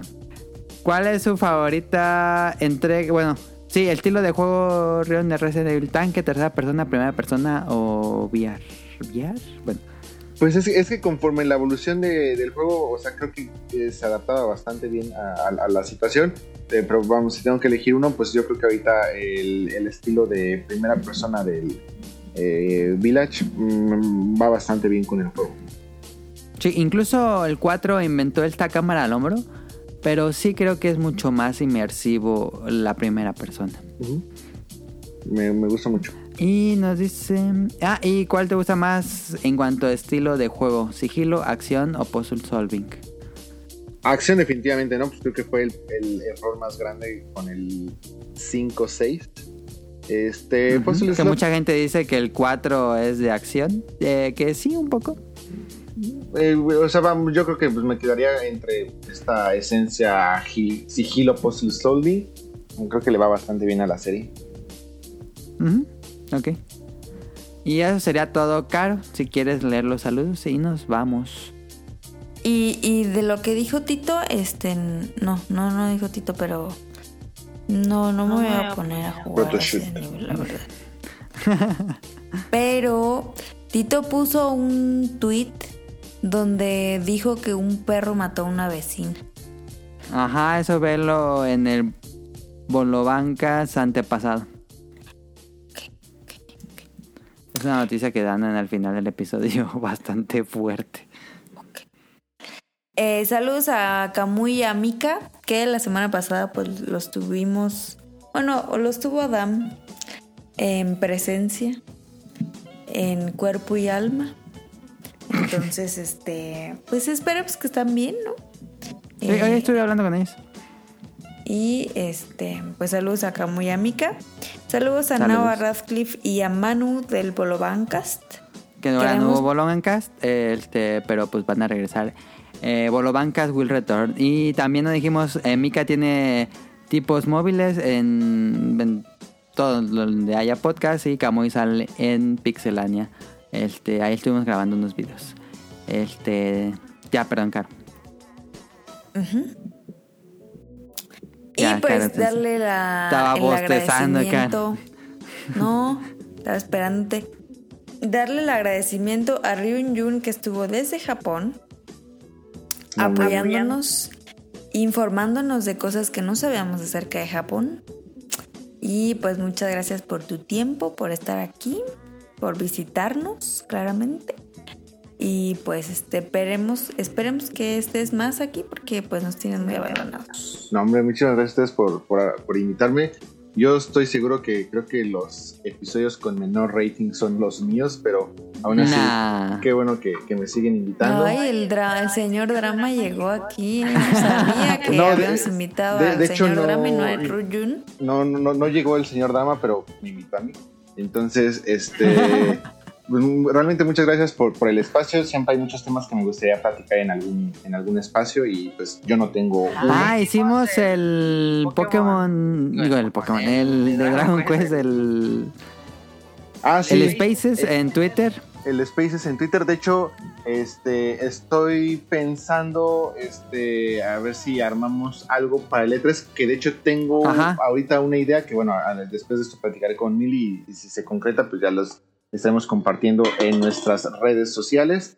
Este, pero, pues, eh, también ahí de repente estoy tratando de ver si usamos Spaces o no, pero pues realmente pues necesito ahí gente para poder interactuar. No, no Sí, tengo un cheque, síganos en Twitter, es arroba Ryonjun, este, mm, sube videos de Japón y eh, vamos a estar haciendo, él está padre porque es como un como un episodio de radio que no se guarda, tienen que verlo en vivo y no, no, hay, no hay forma de guardarse, pero es lo padre que lo puedes ver eh, en la inmediatez de lo que esté pasando y pues vamos a estar platicando de ¿Están eventos de eso? videojuegos. Eh, hicimos uno de Dragon Quest hace dos Ah, semanas, pero de creo. Este, entonces, pues ojalá hacerlo, hacerlo más seguido. Estaría Ok. increíble. Entonces, eh, muchísimas gracias por darme este espacio para platicar un poquito de estos temas que ahí traigo un poquito guardados. Y este, pues ya saben, siempre que haya la oportunidad, pues yo encantado de participar. En verdad, muchísimas gracias. A ti. Bueno, voy a seguir con los saludos porque pues me interrumpieron, ¿verdad? Este, saludos a Carlos Bodoque y a Dan, a Efesto Mar de Danister, a José Sigala, a Mauricio Garduño, a Gerardo Olvera, a Mauricio de la Rosa. Saludos a Game Forever, a Gustavo Mendoza, a Andrew Lesink, a Marco Bolaños, a Turbo Jump. Saludos a Eric Muñetón, a Axel, a Vente Madreo, a perdón, Oscar perdón, ¿te puedo Guerrero. interrumpir? Ah, sí, de venta madre. Es que eh, Vente Madreo y me hizo un- eh, muchísimas gracias por responderme la- las dudas que tenía. Ya me doy este, un poquito idea. Yo pensaba que eh, su mercado estaba completamente ligado al mercado asiático, a la versión internacional Ah, que les ok. sacaban en, en China, por ejemplo. Pero es más de Estados Unidos. Sí, pero dijo que estaban ellos ligados al mercado de Estados Unidos, entonces sí, sí me sorprendió mucho. Y si no es así como que mucha, este, no sé, muy, mucho pedir. Y obviamente pues, ahí si algún día llega a tener tiempo, porque realmente es una persona muy ocupada, no sé, me gustaría ver una caja de algún juego, no sé, reciente o algo así, como se ve con Este, las en árabe. En árabe o algo así. Híjole, me llama mucho la atención. Aunque creo que Yo digo que han de estar en inglés, pero igual y si ha de haber cajas en árabe. O sea, yo- Sí, dinos, mándanos. igual y no sé, la, la tipografía y todo eso, pues está normal, pero ah, la parte Y de abajo atrás, ya el texto. la, explicación, entonces a lo mejor está en nada, no sé, no, no, no, no me lo imagino. A lo mejor tienen su propio sistema de sellos como en México que Eh, eh, eso también, entonces, eh, muchísimas gracias por, por contestar mis dudas, lo aprecio muchísimo. Y un saludo hasta Ahí allá. está, para que nos escribe a a Vente Madrid, le mandamos un saludo hasta Dubai. ¿Ya? Sí, perdón. Ya. Saludos a, Oscar Guerrero, a Gustavo Álvarez, al Quique Moncada, a Rock Saints, a Carlos McFly. Saludos a la, Sil- a la Sirenita, a Ajá. Protoshoot, a Katsuragi. Saludos al señor Suki y a Hobbies en Zombies. Hobbit and Zombies con Jacobo que nos escribió esta semana. Saludos. Ajá, y pues beta tip. Eh, yo tenía un beta tip, espera, espera. Para eso les paso el guion para que apunten ahí y luego no se les olvide. Bueno, un tip, si vienen a Japón, este, coman este, Mr. Donuts. Ándale, ese es uno bueno. Sí, es muy bueno. Beta tip, pues, pues lo olvidé, pero pues pongan su antibacterial, eh, usen alcohol, lávense las manitas, sigan usando cubrebocas. em, y pues nos vemos hasta la próxima, amigos. Recuerden seguirnos en arroba. Ajá. Síganos en arroba podcastbeta. Solo estamos en Twitter. En si nos Twitter, buscan en. Facebook, fail. Nos buscan en Instagram, fail. Pregunta Super para fail. los que nos escuchan porque yo no uso esa plataforma. Bueno, la uso muy regular. Digo, casi nada. Este Discord, ¿quieren que haga una cuenta de Discord? No creo que tenga mucho sentido, pero díganme si les gustaría Yo algo digo así como que en Discord. Pero que nos digan. Este, suscríbanse al canal de iTunes. eh, subimos programas cada domingo en iTunes, iBooks y Spotify. También en Alexa, en Amazon Prime. Amazon Em, Music. Ah, sí, perdón, Amazon Music. Eh, tenemos pues programas nuevos cada domingo como a las 9 de la noche. Y Ojalá. em, pues muchas gracias por escucharnos. Esperamos Sí. que este programa les haya gustado, pese a mis problemas técnicos que tuve. Y pues nada, nos vemos hasta la próxima amigos. Muchas gracias. Bye. El próximo a lo mejor eh, viene Bioptic Mon desde Panamá. Este, si todo sale bien, entonces eh, ya estaría aquí Bioptic Mon, pero bueno, ya estoy viendo eso. Entonces nos vemos la próxima semana. De nuevo agradecerle muchísimo a Ryun Jun, tanto por su presencia aquí, por su investigación y por Pokémon Snap. Aunque no hable bonito del juego, pero sí me gustó y, y le agradezco muchísimo por eso. Gracias a ustedes. Hasta la próxima. Bye. Dos epilepsia. Uno es enfermedad. Otro es demonio. Escuche bien. Convulsiones y epilepsia. El mal te posee. Agárralo bien, brother. Daño cerebral, daño cerebral permanente. Tú estás esclavo del mal, esclavo del mal. El diablo está jugando contigo por fijar la vista en el screen es Resident Evil. Aquí está la respuesta, aquí está la maldad. El diablo está jugando contigo. Siéntate y relájate, siéntate y relájate. Oh my god, ya no más epilepsia, epilepsia.